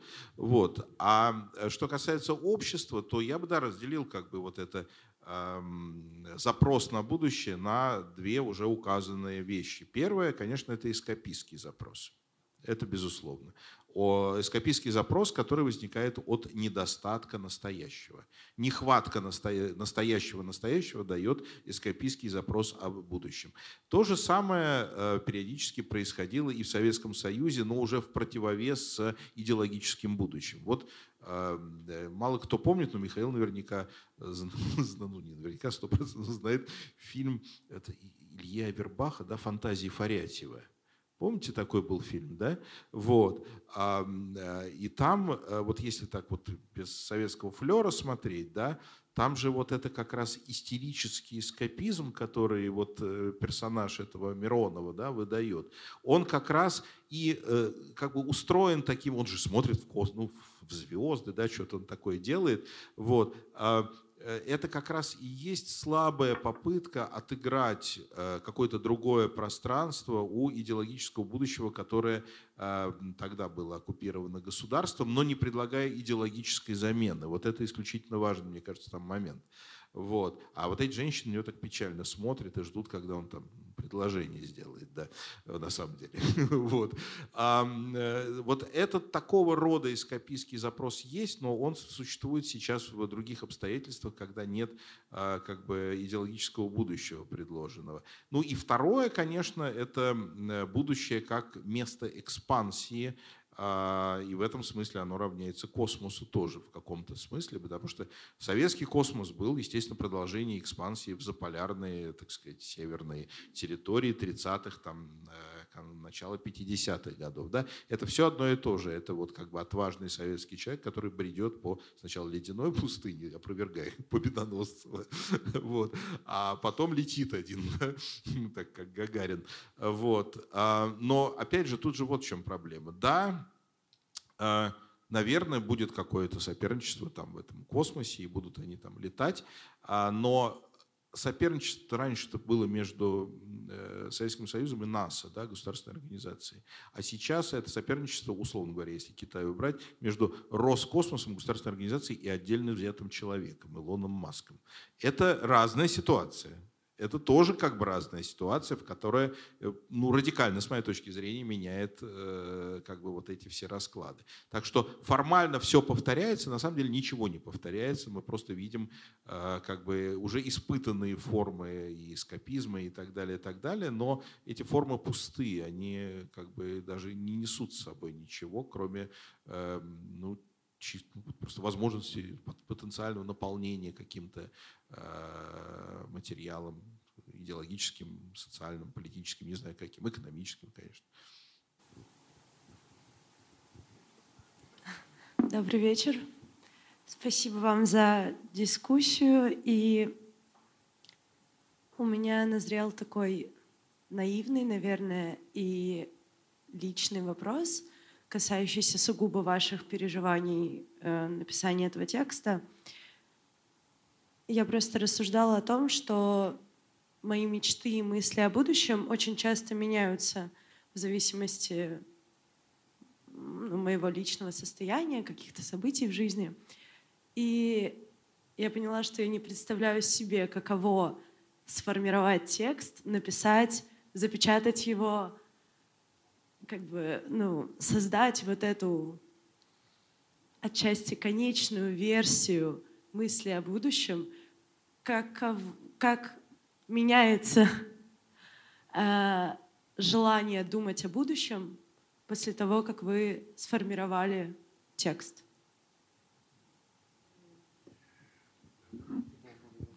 А, это ко мне вопрос, да? Да? Нет? Кому? Я просто среагировала слово комичный, потому что э, мой текст устроен так. Но э, я, честно говоря, э, когда я написала этот текст, э, через какое-то время я поняла, что меня уже не так сильно волнует то, чему он посвящен. Ну, то есть он был довольно сезонным для меня, но при этом я продолжаю о нем думать, как если бы, не знаю, его написал кто-то другой.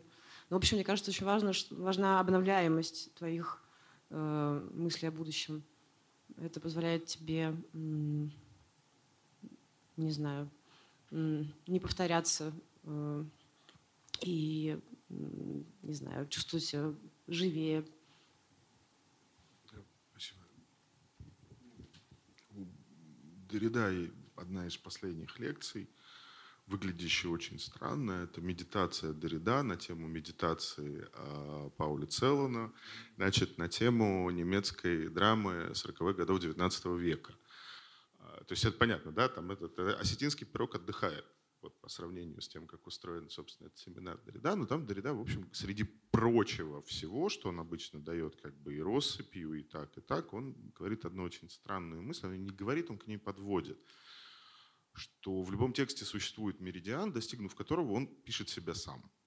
Да, то есть в данном случае мы, в общем, по большому счету, а, ну, собравшиеся в основном тут живут текстописательством, ну, так, тексторедакторством, текстописательством.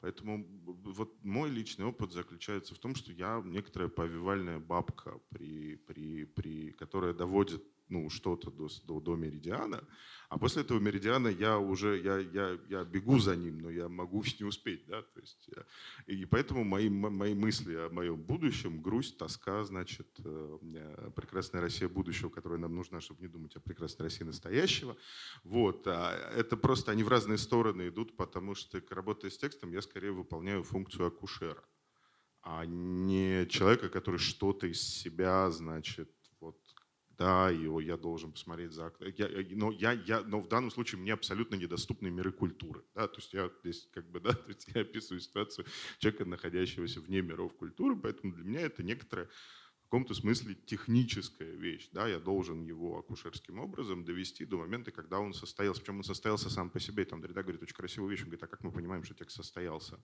Это мы понимаем, что он состоялся, или это он состоялся и дал нам понять, что он состоялся. Да? Поэтому нет, вот в смысле письма такого эссеистического, а если ты не Беньямин, который имеет, имел манеру писать там чуть не крови даже на Ибице, несмотря на жару и прекрасный климат, да, то нет, в общем, ты довольно холодно и спокойно совершаешь какие-то действия скальпелем, которые позволят этому пойти дальше. А ты дальше пойдешь, значит, ныть про то, что кого сегодня там что, что у кого плохое сегодня случилось. Как бы, да, и так, и так, и так, и так. Но это мой как бы, личный опыт.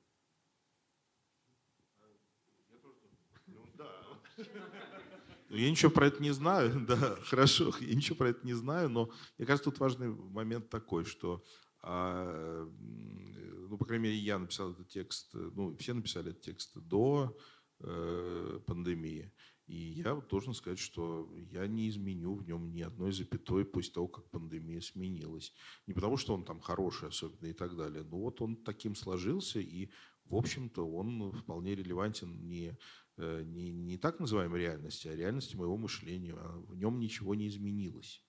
Вот, поэтому, казалось бы, уж, уж казалось бы, уж куда сильнее да, изменения обстоятельств жизни, чем то, что произошло за последние два года. Но нет, нет, э, все вот э, э, как вы сказали, да, подписан, сдан в Питере. Science and delivered, да? I'm yours. Спасибо большое.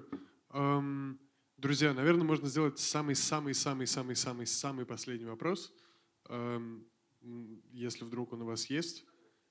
А вот и есть. А вот передаю слово Олегу. Вопрос к редактору и, наверное, Пейер к вам тоже, Михаил Пейер. Э, да, спасибо большое всем. Это было невероятно увлекательно и содержательно. Большое спасибо. А вопрос у меня такой. Вы, Михаил, довольно точно очертили рамку этого исследования и сказали, кого там быть не должно. Вот этих всех прогнозистов, футурологов. Эм, Владимир Георгиевич Сорок, Сорокин мог бы вписаться в сон авторов? Это мой первый вопрос. Второй вопрос. Кого еще хотелось бы пригласить, но не получилось? Кого, кого, кто остался за пределами э, обложки? Ну да, с Сорокином мы э, вели переговоры в течение полугода, которые ничем не закончились, к сожалению. Э, э, что касается кого бы хотелось, но не получилось, не могу даже сказать. Всех, кого хотелось, получилось. А? Ура!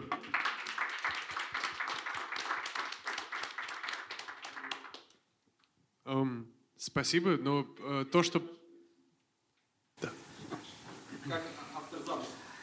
На самом деле, эм, у меня вот, это в принципе вот ну, задача нашего, нашего фонда, наш тип работы, да, мы, мы дадим какой-то смысл, какая-то идея, и потом она должен как-то развиваться в этом круге, который есть, да, вот.